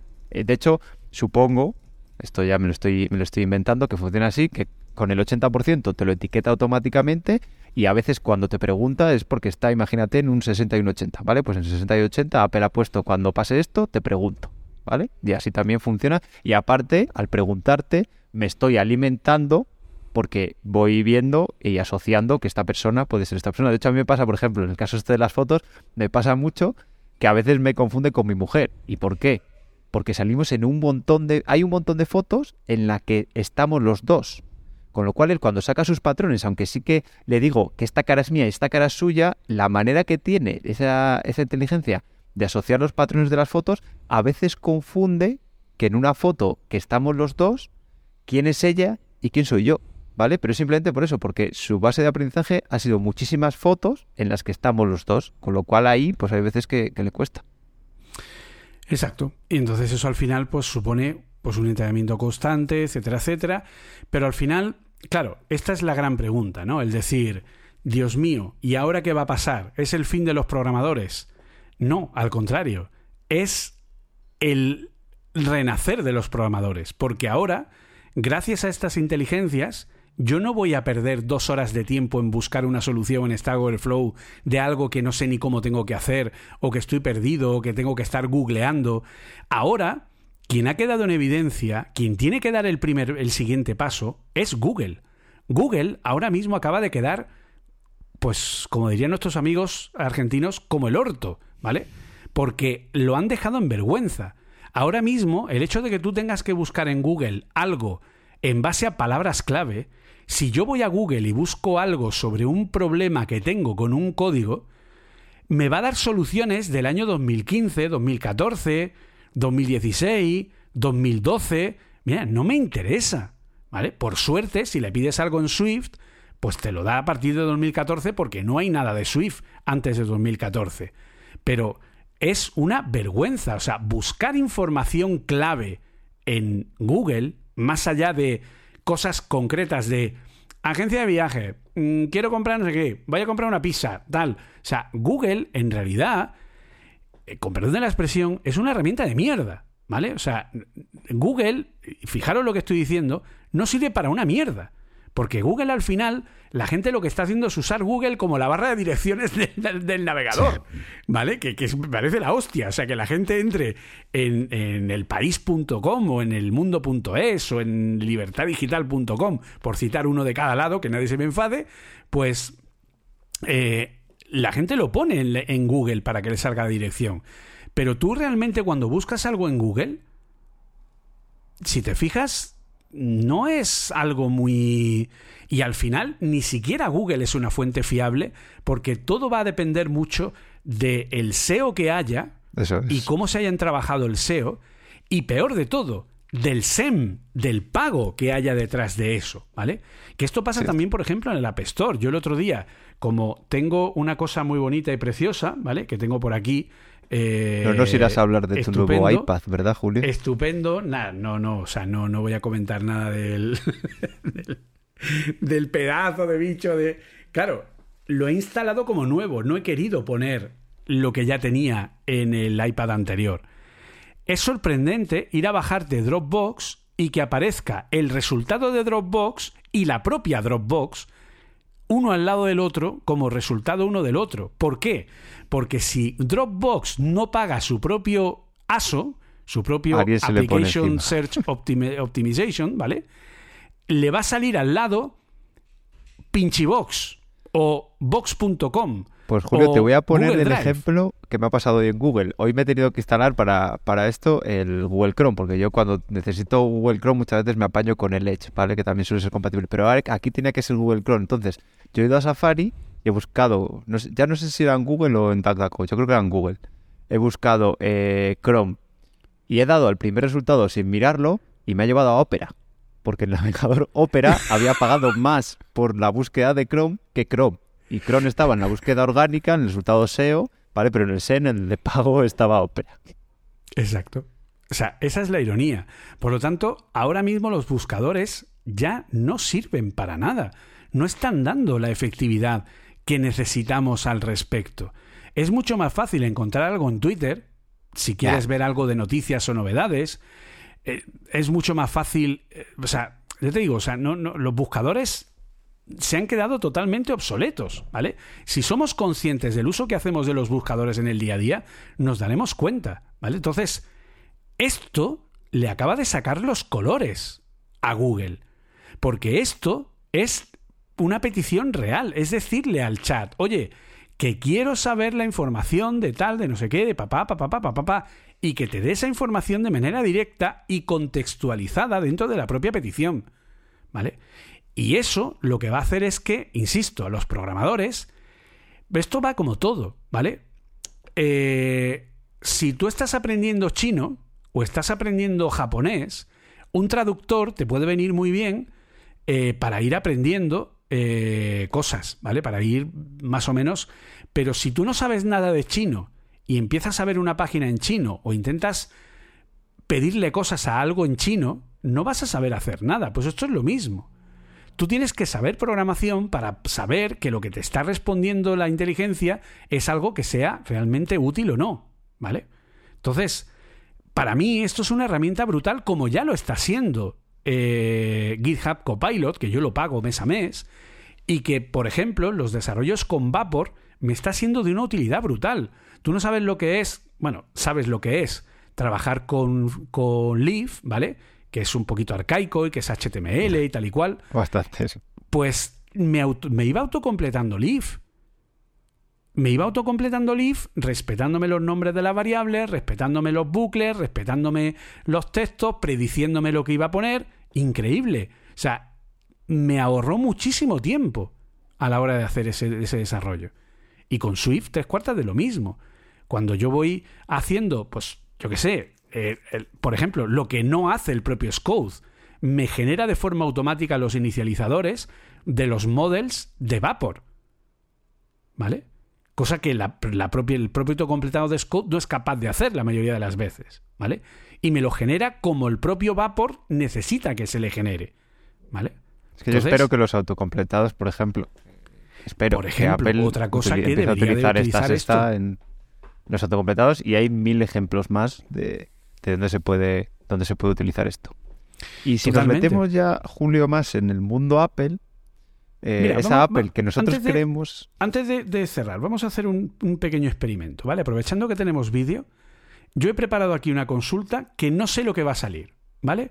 Yo la voy a ir narrando, ¿vale? Si queréis verla en vídeo, lo podréis ver eh, directamente en YouTube, ¿vale? Pero yo voy a ir narrando lo que he puesto. Yo, se la, además, se la he puesto en español, ¿de acuerdo? Le he dicho, quiero hacer una vista en SwiftUI que sea un formulario donde recoja los datos de nombre, apellidos e email con validación de nombre y apellidos que no puedan ser vacíos y que valide el email en un formato correcto. La parte de gestión del formulario tendría que venir en un view model conformado con observable object y que esté conectado a la vista. Esto es lo que le he puesto a ChatGPT. ¿Vale? No sé lo que va a hacer. ¿De acuerdo? Vamos a darle y a narraros qué es lo que hace. Se lo está pensando, ¿eh? Lo he colgado. Ha petado. a mí antes me ha tardado. Esta tarde me ha tardado un rato en contestar, ¿eh? Y no la chorradilla. Mira, mira, mira. espérate que lo está haciendo tú. Aquí hay un ejemplo de cómo puedes crear un formulario en SwiftUI que varía los datos de nombre, apellidos e email que recoge. Me hace un strut de tipo view me pone los comentarios en español. Creamos una instancia del ViewModel que usaremos para gestionar el formulario. Me pone el arroba observedobject. Me hace una instancia de form ViewModel. Me crea un formulario en SwiftUI. Me pone el text field. Me pone la llamada al $viewModel.name en el text field, el otro. Me pone un onChange para validar que el campo no esté vacío y si no, da un error directamente en el ViewModel me pide los apellidos, le pone también el campo, me pregunta tal, el email me lo valida, valida solamente que el email sea vacío y luego crea una función isValidEmail que no sé dónde lo habrá sacado, porque debe ser que la creará ahora después, ¿vale? Y me pone el email. Y ahora aquí me ha puesto, para gestionar el formulario usaremos un ViewModel conformado por Observable Object que se encargará de almacenar y validar los datos recogidos por el formulario, ¿vale? Y entonces aquí ha creado simplemente la propiedad name, name error y se ha quedado a medias. No ha terminado de, de poner todo el código, ¿vale? Vamos a decirle eh, cómo sería el código completo del observable object que tenemos que crear. ¿Vale? Porque se ha quedado a mitad. Se ve que no ha, no ha tenido el suficiente espacio para eh, dar toda la respuesta y se ha quedado a mitad, ¿vale? Pero lo que es el view lo ha generado bien, ¿vale? O sea, es decir, me ha hecho un test que hasta con los errores y todo, ¿eh? Madre sí, sí, sí, gestionando los errores, poniendo eh, un name error para tal, poniendo el observed object perfectamente todo dentro de un formulario. Lo ha hecho todo en el on change, pero bueno. Vale, aquí me está dando ya él dice, aquí tienes un ejemplo completo del código del bimodel conformado que gestiona el formulario del ejemplo anterior. Eh, variable publicada name, name error, surname, surname error, email, email error, función isValid email bool. Aquí puedes añadir la lógica que necesites para validar el formato del email. Pregúntale cómo validar el formato del email. ¿Eh? Pregúntale cómo validar el formato del email. Esto es. Espero que te ayude a crear tu formulario. ¿Cómo podría validar el formato del email en la función isValidEmail? Lo ha hecho de una manera muy arcaica porque ha usado, ha usado el onChange, ha usado un error para cada campo. Eh, o sea, eh, ha sido un poco así como tal. Pero, oye, funciona, ¿de acuerdo? Para validar el formato del email en la función puedes utilizar una expresión regular que compruebe si la cadena del email tiene el formato correcto. Puedes usar la siguiente expresión. te pone una expresión regular, sencilla y te lo hace con el email.range. ¿Vale? Te lo comprueba. Ya no tenéis que aprender los horribles eh, regex. Exactamente. Vamos a, vamos a intentar pillarlo a ver. ¿Cómo sería con la nueva API de expresiones regulares que incorpora Swift 5.7 en vez de usar el range de las del tipo string. A ver si es capaz de hacerlo. En lugar de utilizar la función range de la clase string para validar el formato del email, puedes usar la nueva API de expresiones regulares que incorpora Swift 5.7 y la clase NS Regular Expression. No, me lo ha hecho con, con la clase anterior. no me lo ha hecho con... Ostras, pero es que justo he escuchado yo, creo que era en un mixio, em, que en algunas preguntas le decía que tenía solo base de datos hasta 2021, pero Swift 5.7 es de más tarde, de Swift 21. Es de más tarde, sí. Es de. Bueno, es. Es, no, perdona, es a partir de 2021, es decir, no conoce todos los hechos. Creo que estaba entrenado, alguien lo vio, que estaba entrenado en fecha de marzo o abril, era el dataset que tenía de este año, puede ser el límite. Podría pues ser fácilmente. A lo mejor depende de en qué, qué parte, a lo mejor el dataset. No me ha dado, o sea, me ha dicho que, está en Swift 5.7, pero lo que ha hecho es darme el uso de la otra API, que esta vez es la de la de Objective-C de NS Regular Expression con el NS Range, ¿vale? Pero aún así funciona, es otra forma distinta, ¿vale? O sea que el código que ha hecho es arcaico, ¿vale? Es un código que yo no utilizaría porque es demasiado código para lo que estamos pidiendo, pero es lo que le hemos pedido, es decir, funciona. ¿vale? O sea que esto no estaba preparado, ¿de acuerdo? O sea, ha sido así totalmente improvisado. Así que, en fin, bastante impresionante, ¿no? Sí, sí, la verdad que os recomiendo que probéis porque vais, a alucinar ya no solo con código. ¿eh? Nosotros estamos poniendo el ejemplo de código porque es lo que nos toca, pero en un, montón de, cosas más. Tienes que inventar excusas, pero puedes preguntarle por excusas o, cosas así. Lo único, como os hemos decir- dicho, no claro, fíes tampoco decir, al 100%. O Tengo sea, que irme pensar un poco... para recoger a mi hijo. ¿Qué excusa le puedo dar a mi jefe? Y lo mismo te dice... Te dice una buena excusa. Sí, sí, lo mismo. A ver, Pero a lo mejor tu jefe busca qué castigo le puedo poner a un empleado que me dice... Eh, en fin, pues eso. Entonces, ¿qué es lo que nos estabas diciendo antes de...? Eh, no, pues como decía, que también no nos vamos a salir del, del apartado este de, de inteligencias artificiales y enganchando con Apple, que Apple suele ser una empresa que huye un poco de estas cosas mainstream y tarda mucho en adaptarse, pero me consta que Julio ha estado viendo una noticia en la que nos decían que las próximas versiones tanto de iOS 16.2 como macOS 13.1 que están en beta van a incorporar alguno de estos famosos modelos en la librería que utiliza Apple en estos casos, que es CoreML, ¿no, Julio? Sí, la verdad que, a ver, hay una noticia que es muy sorprendente, que está en el blog de inteligencia artificial de Apple, ¿vale? Esto es algo que, de nuevo, yo he comentado en muchas ocasiones. Tenemos la web machinelearning.apple.com, que es una web donde los científicos de computación que Apple tiene contratados para todo el tema de eh, bueno pues de trabajo con inteligencia artificial etcétera vale a ver esto lo, lo conté hace un tiempo vale Apple tenía un problema porque ya sabemos lo, lo absolutamente opaca que es en todos los sentidos vale entonces resulta que no era capaz de contratar a ningún especialista de inteligencia artificial porque los especialistas de inteligencia artificial son ingenieros, científicos computacionales y gente del campo de las matemáticas, etcétera, ¿vale? Son gente de muy alto nivel. Y toda esa gente, su prestigio, se basa en papers publicados. Entonces, cuando tú no puedes publicar papers sobre su trabajo, sobre tu trabajo, ni puedes publicar en revistas científicas, tu reputación no existe, no eres nadie. Tu reputación está basada en trabajos científicos.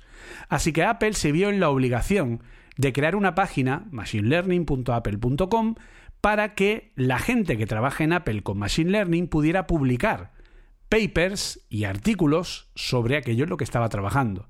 Todo de una manera lo suficientemente abstracta como para que nadie pueda asociarlo a cosas que puedan ser, eh, pues, digamos, asociables a proyectos actuales de Apple. No obstante, hay unas cuantas que se puede saber que lo están haciendo, ¿vale? Es decir, eh, es como cuando, tú- Apple pone que necesita ingenieros de Machine Learning o que necesita gente de automoción, pues... O que, lo tengas las- 183 solicitudes de empleo para tecnologías de eh, realidad de aumentada y virtual. eso, ¿eh? Cosas de estas, ¿no? Entonces, una de las últimas que tenemos es Stable Diffusion con Core ML en Apple Silicon, ¿vale? Una forma en la que la nueva versión que tiene que estar a puntito de salir de iOS 16.2 y macOS 13.1 incorporan. Y es que Apple lo que ha hecho ha sido coger el modelo de generación de imágenes a través de modelos de difusión Stable Diffusion. Ya eh, hemos estado hablando de GPT-3, que es un modelo que permite el autocompletado de texto y que con ChatGPT llega un poco más allá. Pues también tenemos la generación de imágenes. La generación de imágenes con los tres modelos más conocidos que hay, que son DALI 2, Midjourney y Stable Diffusion. Los tres basados en modelos de difusión, que son formas bastante interesantes de gestionar. Si queréis saber, porque si me pongo a explicarlo nos dan, dan las uvas. Si queréis saber cómo funcionan los modelos de difusión, podéis oír el podcast de Apple Coding que tenéis ahora mismo publicado, donde hago un repaso de toda esta tecnología a nivel de Machine Learning y de cómo funciona, ¿vale? Entonces, los modelos de difusión lo que permiten es aprender ciertas características de las imágenes dividiéndolas por componentes para luego, cuando yo le pido una nueva imagen al sistema, coger todos esos componentes que ha aprendido y juntarlos en una nueva imagen que mezcle distintos conceptos aprendidos en distintos millones de imágenes. Entonces, eso te permite decirle, pues quiero un astronauta que, pues como aquí te dice, ¿no? Quiero una foto de alta calidad con un astronauta que esté montando un dragón o un caballo en el espacio, ¿no? Y te da estas tres, estos tres elementos, ¿vale? eh, para hacer el tema, ¿de acuerdo? Para, para sacar este elemento, ¿vale? Entonces, gracias a esto, ¿qué es lo que sucede? Pues que como Apple ve que Stable Diffusion es un modelo de código abierto que puede usarse libremente y que además todo lo que generes es propiedad de quien lo ha generado porque depende del prompt y por lo tanto puedes usarlo sin ninguna restricción y que por lo tanto tiene un control y un cuidado total con la privacidad, pues ¿qué sucede?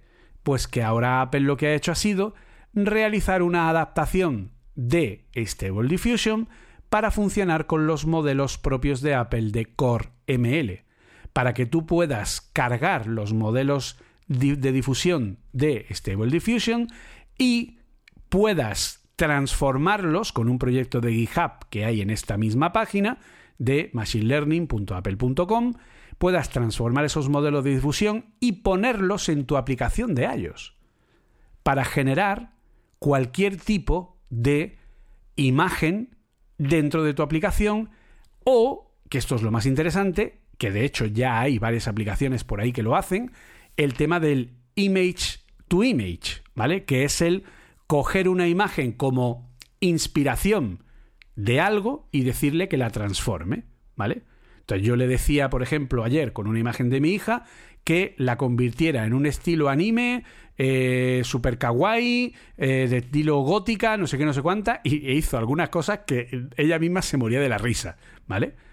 Y todo basado en lo que tú le das, ¿de acuerdo? Entonces, como esto se ejecuta completamente dentro del, del dispositivo y utiliza los motores neurales de los chips A o de los chips M de Apple, Apple lo que ha hecho ha sido incorporarlo directamente dentro de iOS y de Mac. Para ser más exacto, por ahora lo que ha hecho ha sido la posibilidad de transformarlo para usar con los chips M. Por lo tanto, podríamos usar Stable Diffusion tanto en iPad, en un iPad que tenga M1 o M2, como en los ordenadores M1 o M2 utilizando la capacidad de los motores neurales para que con Stable Diffusion se puedan generar imágenes en segundos a partir de peticiones. Tenemos que tener en cuenta que estos modelos neuronales, eh, cuando hablamos de PCs que sean capaces de hacer esto, los PCs que son capaces de hacer esto son PCs muy, muy, muy caros, ¿vale? Porque no tienen la capacidad para hacer esto, porque no existen los motores neurales en eh, en PC y entonces tienen que utilizar aceleradores a partir de tarjetas Nvidia que sean muy caras, etcétera, etcétera. Aquí tenemos la gran ventaja del motor neural y que yo con un Mac Studio en apenas 10 segundos, entre 5 y 10 segundos, puedo generar cualquier imagen con Stable Diffusion en local sin salir a un servidor de nada. ¿Vale? Entonces esta es una de las grandes cosas que Apple está aportando, de darse cuenta que este modelo tiene muchas posibilidades y ofreciendo la posibilidad de que tú puedas meter en tu aplicación cualquiera de los modelos de Stable Diffusion para poder generar imágenes, para poder transformarlas y para poder hacer todo este tipo de cosas. Sí, bien, como dices, de hecho yo también he estado, hay una aplicación que Stable B se llama algo así para Mac, ¿vale? Pero supongo que utilice librerías propias de, pues en C, me imagino, del de sistemas Unix para generarlo y yo también con el M1 Max la verdad es que va, va, bastante rápido, pero además haciendo esto también prometían que iba a ir todavía más rápido, ¿vale? Utilizando los frameworks de, de Machine Learning de la propia Apple, eh, que directamente eh, supongo que se comunicarán eh, de forma más directa con el chip, pues todo esto es más eficiente y será hasta más ahora, claro, si vosotros queréis probarlo, hay una aplicación que funciona con los Apple Silicon llamada Diffusion B, que te permite utilizar Stable Diffusion y está optimizado. Pero lo que hace es optimizar... Pero por ejemplo, un M1 raso eh, le cuesta, porque yo lo he compartido con, gente que tenía, pues eso, a lo mejor un MacBook Air o, un Mac Pro con, el M1 y comparado con el M con el M1 Max sí que decían que, que le tardaban, no me acuerdo, pero varios minutos en generarlo. Sin embargo, por ejemplo, en un Mac Studio es cuestión de segundos porque, bueno, pues la memoria es mucho más rápida, la memoria del propio equipo también es más, eh, hay más cantidad de memoria para poder utilizar, porque este, esta aplicación te recomienda al menos 8 GB de memoria libre para poder trabajar bien. Por lo tanto, si tenéis un MacBooker con 8 GB, eh, mejor que no lo pongáis. Pero si tenéis un MacBooker con 16, entonces podéis probarlo, ¿vale? En este caso, yo con el Mac Studio, tanto el, el que tengo aquí, tiene 32 GB de memoria. Entonces, pues ahí tiene de sobra para coger, ¿vale? Entonces, eh, lo que hace básicamente es que el desarrollador que ha hecho este programa optimiza las llamadas de PyTorch, que es el motor de eh, ML que utiliza Stable Diffusion, lo utiliza una versión de PyTorch que está optimizada para Apple Silicon, ¿vale? Pero claro, esa optimización nunca va a ser igual de buena que el cargar el modelo de PyTorch en CoreML, y que vaya directamente ejecutado contra el hardware de Apple utilizando todas las ventajas del motor neural y de las posibles aceleraciones de cálculo eh, de la GPU de la propia, del propio Apple Silicon. ¿vale? Entonces ahí se reduce bastante más todavía eh, cualquier tipo de proceso hecho con este, con este modelo. Y la verdad que es, es impresionante. Yo de hecho intentaré hacer alguna prueba que otra y convertir algún modelo y probar a ver qué tal funciona porque creo que puede ser algo bastante, bastante interesante. Y puede ser que pronto veamos aplicaciones que estén utilizando Stable Diffusion, tanto en iPad como en el Mac, eh, que aprovechen estas ventajas que la propia Apple está aportando de una manera bastante inteligente. Sí, la verdad es que Apple se está subiendo al carro y bueno, a nosotros en nuestro caso, los desarrolladores, nos está dando en las herramientas para utilizar pues estos, estos modelos que es que es, es, lo último de lo último, lo que está saliendo y con lo que está jugueteando todo el mundo y vamos a poder nosotros, gracias a CoreML y las adaptaciones, poder pues con nada eh, incorporarlo en nuestras, en nuestras aplicaciones. Pues sí. Y voy a volver, Julio, un poco al mundanal eh, mundo, bueno, mundanal mundo no, al mundo de los mortales, ¿vale? Vamos a dejar de un poco la, de hablar de, de inteligencias artificiales, ¿vale? Y vamos con una noticia que a mí me llamó mucho la atención porque es algo que de hecho lo he comentado con más gente y lo desconoce, es Swift puro y duro, ¿vale? Tiene mucho que ver con Swift UI, porque eh, tenemos vistas en Swift UI como son los, los substack, por ejemplo, y, vistas anidadas, digamos, vistas contenedores, en los cuales algunos alguna vez nos hemos topado con un mensajito diciendo que tenía, o sea, con un error, yo creo que ya lo han corregido en las últimas versiones, pero con un error que no sabías bien qué era. Y era algo tan simple como que te habías pasado de vistas dentro de ese contenedor. Sí, ahora el error es eh, argumento extra en la llamada o algo así, creo que es el error que da. Luego ya te lo pudieron poner bien. ¿Por qué? Porque digamos que los eh, actualmente la implementación de los build block que se llaman ahora, ¿vale? Es más, tú te lo puedes hacer con un con el wrapper arroba viewbuilder, puedes hacerte tú una, un contenedor de estos, digamos, una variable que contenga eh, que contenga dentro como resultado una construcción con varios bloques pero estás en este mismo caso, ¿vale? Puedes llegar hasta 10.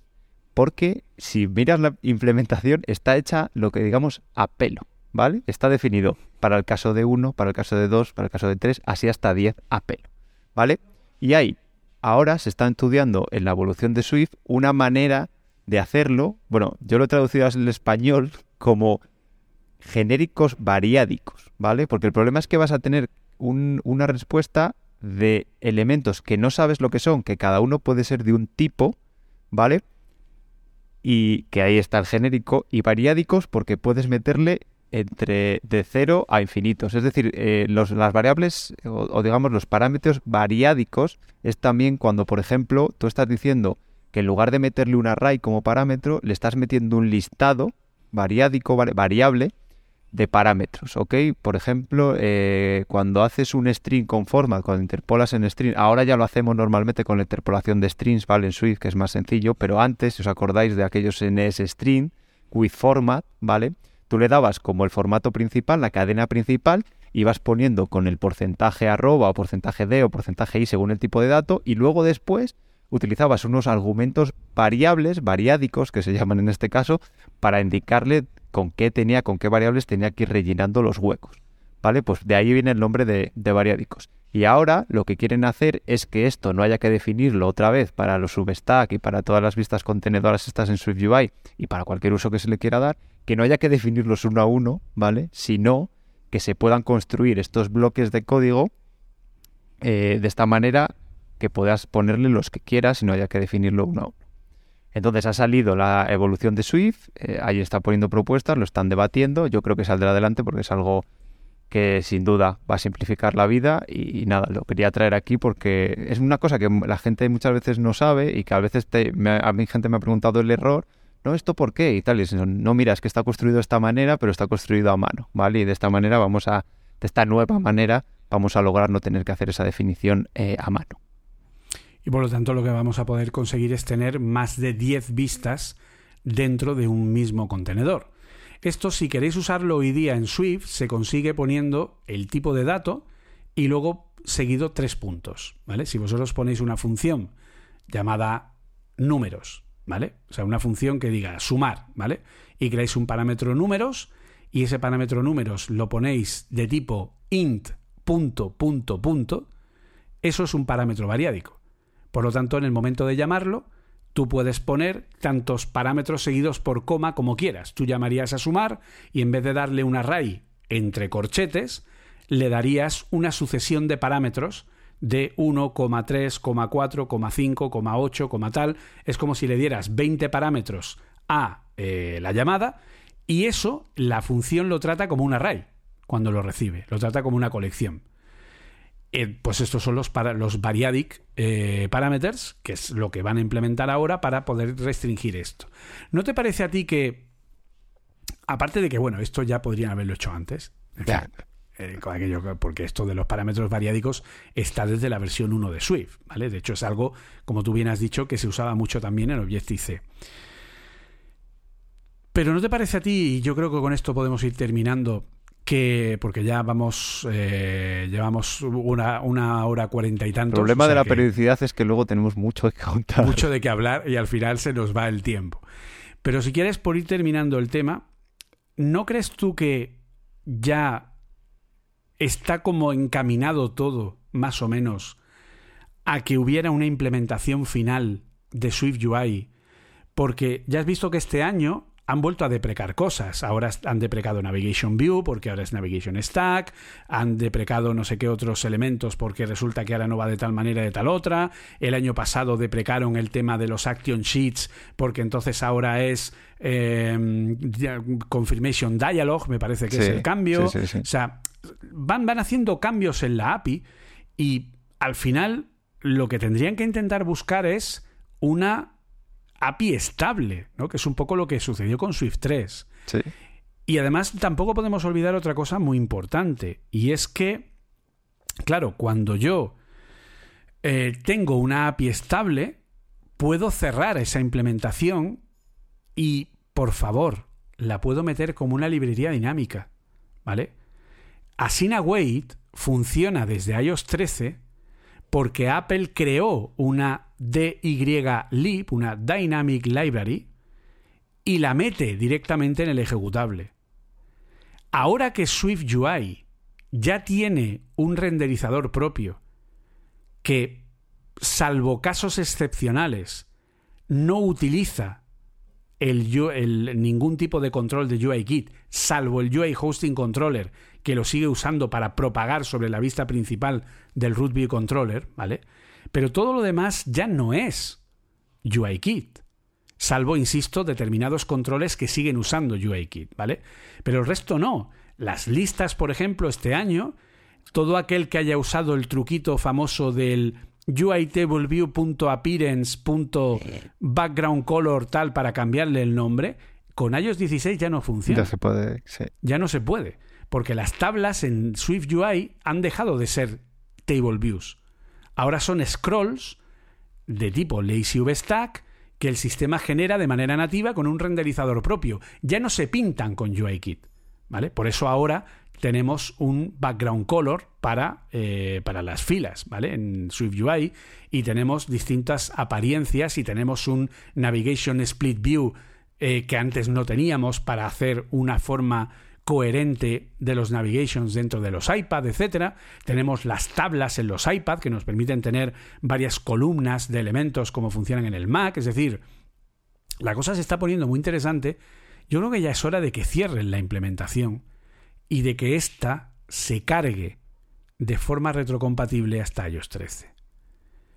Sí, pero yo creo que no, no, no lo sé, ¿eh? es lo que pensé.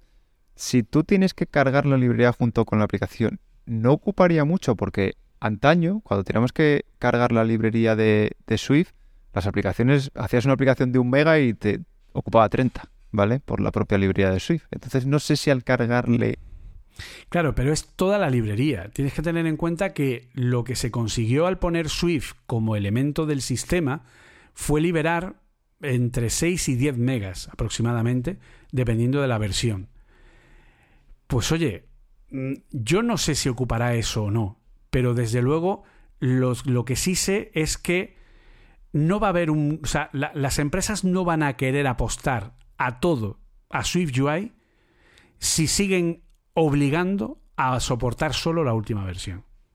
Y esto es algo que yo me encuentro en el día a día, ¿vale? O sea, Ah, yo estoy de acuerdo con eso, no. Sí, cuando yo se lo dices, si voy a hacer algo decente, pero tengo que, tengo que subir el target a iOS 14, pero ya si quieres que aproveche SwiftUI en todo eso, a 15 o 16, pues sí, es complicado de vender. Y si ahora en la 17 nos traen más cosas más novedosas todavía, es que las empresas no funcionan así. Entiéndeme, yo estoy de parte de Apple y yo considero mm. que la gente debería de irse siempre a la última versión, pero no es el mundo en el que vivimos. El mundo en el que vivimos es de comerciales o de, mm, o de project managers que normalmente no tienen ni puñetera idea y que piensan que iOS es igual que Android y que obligan a hacer cosas que no tienen sentido y a soportar versiones que no tiene sentido que soporten, como aplicaciones de banco soportando iOS 11, ¿vale? Me parece una absoluta aberración, lo mires como lo mires, ¿vale? Porque estás perjudicando a tus clientes soportando versiones obsoletas, ¿de acuerdo? Pero eso no lo van a entender nunca. Entonces, si tú realmente quieres que la gente se pase a Swift UI, haz eso. Haz que se genere una Dynamic Library, ¿vale? Que sea una distinta para cada versión de iOS y que por lo tanto, si tú quieres soportar iOS 16, vamos a suponer que sale iOS 17. Si quieres soportar lo que tiene iOS 17 de novedad sobre iOS 16, la librería ocupará un meguilla, porque será poquito los cambios que hay, el, digamos, el... de una a otra. Claro, los cambios de una a otra, lo que sería el progresivo, ¿no? Si es para iOS 15, pues será un poquito más grande. Si es para iOS 14, un poquito más grande. Y si es para iOS 13, será la cojo librería, ¿vale? Pero, oye, que paguen el precio. Yo prefiero que un usuario de iOS 13 tenga que pagar el precio de que su aplicación ocupe mucho, cuando al final es absurdo porque tenemos infinidad de aplicaciones y la primera que voy a nombrar es la maravillosa One Password, que por otro lado estoy obligado a seguir utilizando porque no hay nada que se la pueda comparar, pero One Password está usando una versión de Electron para móviles. Y la aplicación de One Password son casi 200 puñeteros megas.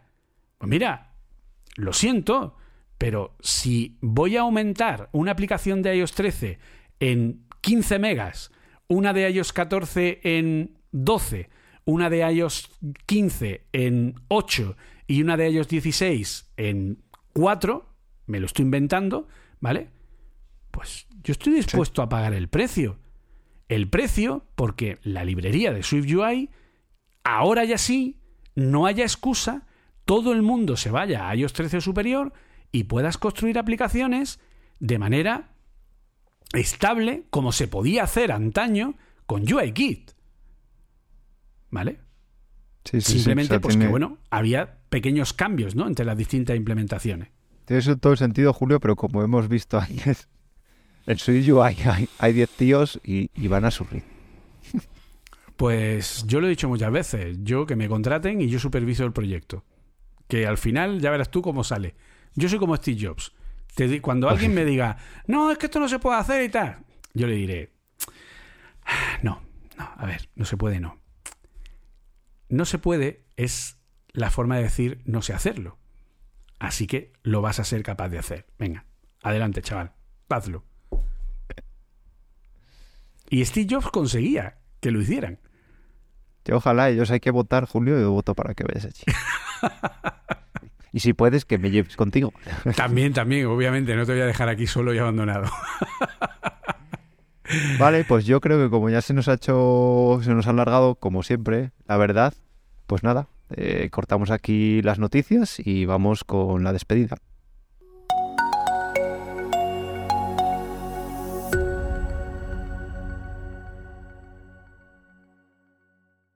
A ver, lo estáis deseando que lo diga, así que lo voy a decir. Y poco más. Se ha convertido en mi coletilla más famosa de todas. verdad. Además, la que si suena poco más, pero no hay música de fondo, es que todavía hay, más. Hay, un rato más, efectivamente. es como es un poco como lo de como lo de la como lo que también he cogido como coletilla, ¿no? Lo de la, es una cálida tarde de verano. Eh, pues nada, gracias, gracias si has llegado hasta aquí, pues eh, gracias por escucharnos como, como todas las semanas. Eh, bueno, es un placer, sentimos como siempre la periodicidad, pero bueno, la verdad es que andamos por ambos lados y por diferentes razones ocupados y cuando podemos nos reunimos y nosotros somos los primeros que queremos charlar con vosotros. bueno, este episodio, no sé si lo hemos comentado, se, está, se estaba emitiendo también, también en Twitch. Eh, lo estamos grabando en directo. También lo podéis ver en, en YouTube. Y no sé, Julio, dinos dónde, dónde pueden, al que no lo sepa, que yo creo que poca gente no lo sabe, dónde, dónde pueden encontrarte. Pues podéis encontrarnos en Twitter como arroba café con dos Fs también podéis encontrarnos en eh, donde tenéis todos los enlaces a todas las redes, ¿vale? es decir, estamos en todos lados. En Apple Podcast, en Spotify, en Evox, en Samsung Podcast, en Google Podcast. Estamos en todos lados para que podáis escucharnos sin ningún problema. En, y todos los enlaces están en cuonda.com barra Café Swift. Podéis encontrarnos en el canal de YouTube de Apple Coding Academy, youtube.com barra arroba Apple Coding Academy, todo seguido. Y eh, también, pues si queréis escribirnos, comentarnos, hablarnos, pedirnos cualquier cosa, tenéis tanto la fuente de contacto a través de Twitter con Café Swift con dos Fs o el correo cafeswift con dos Fs arroba gmail.com.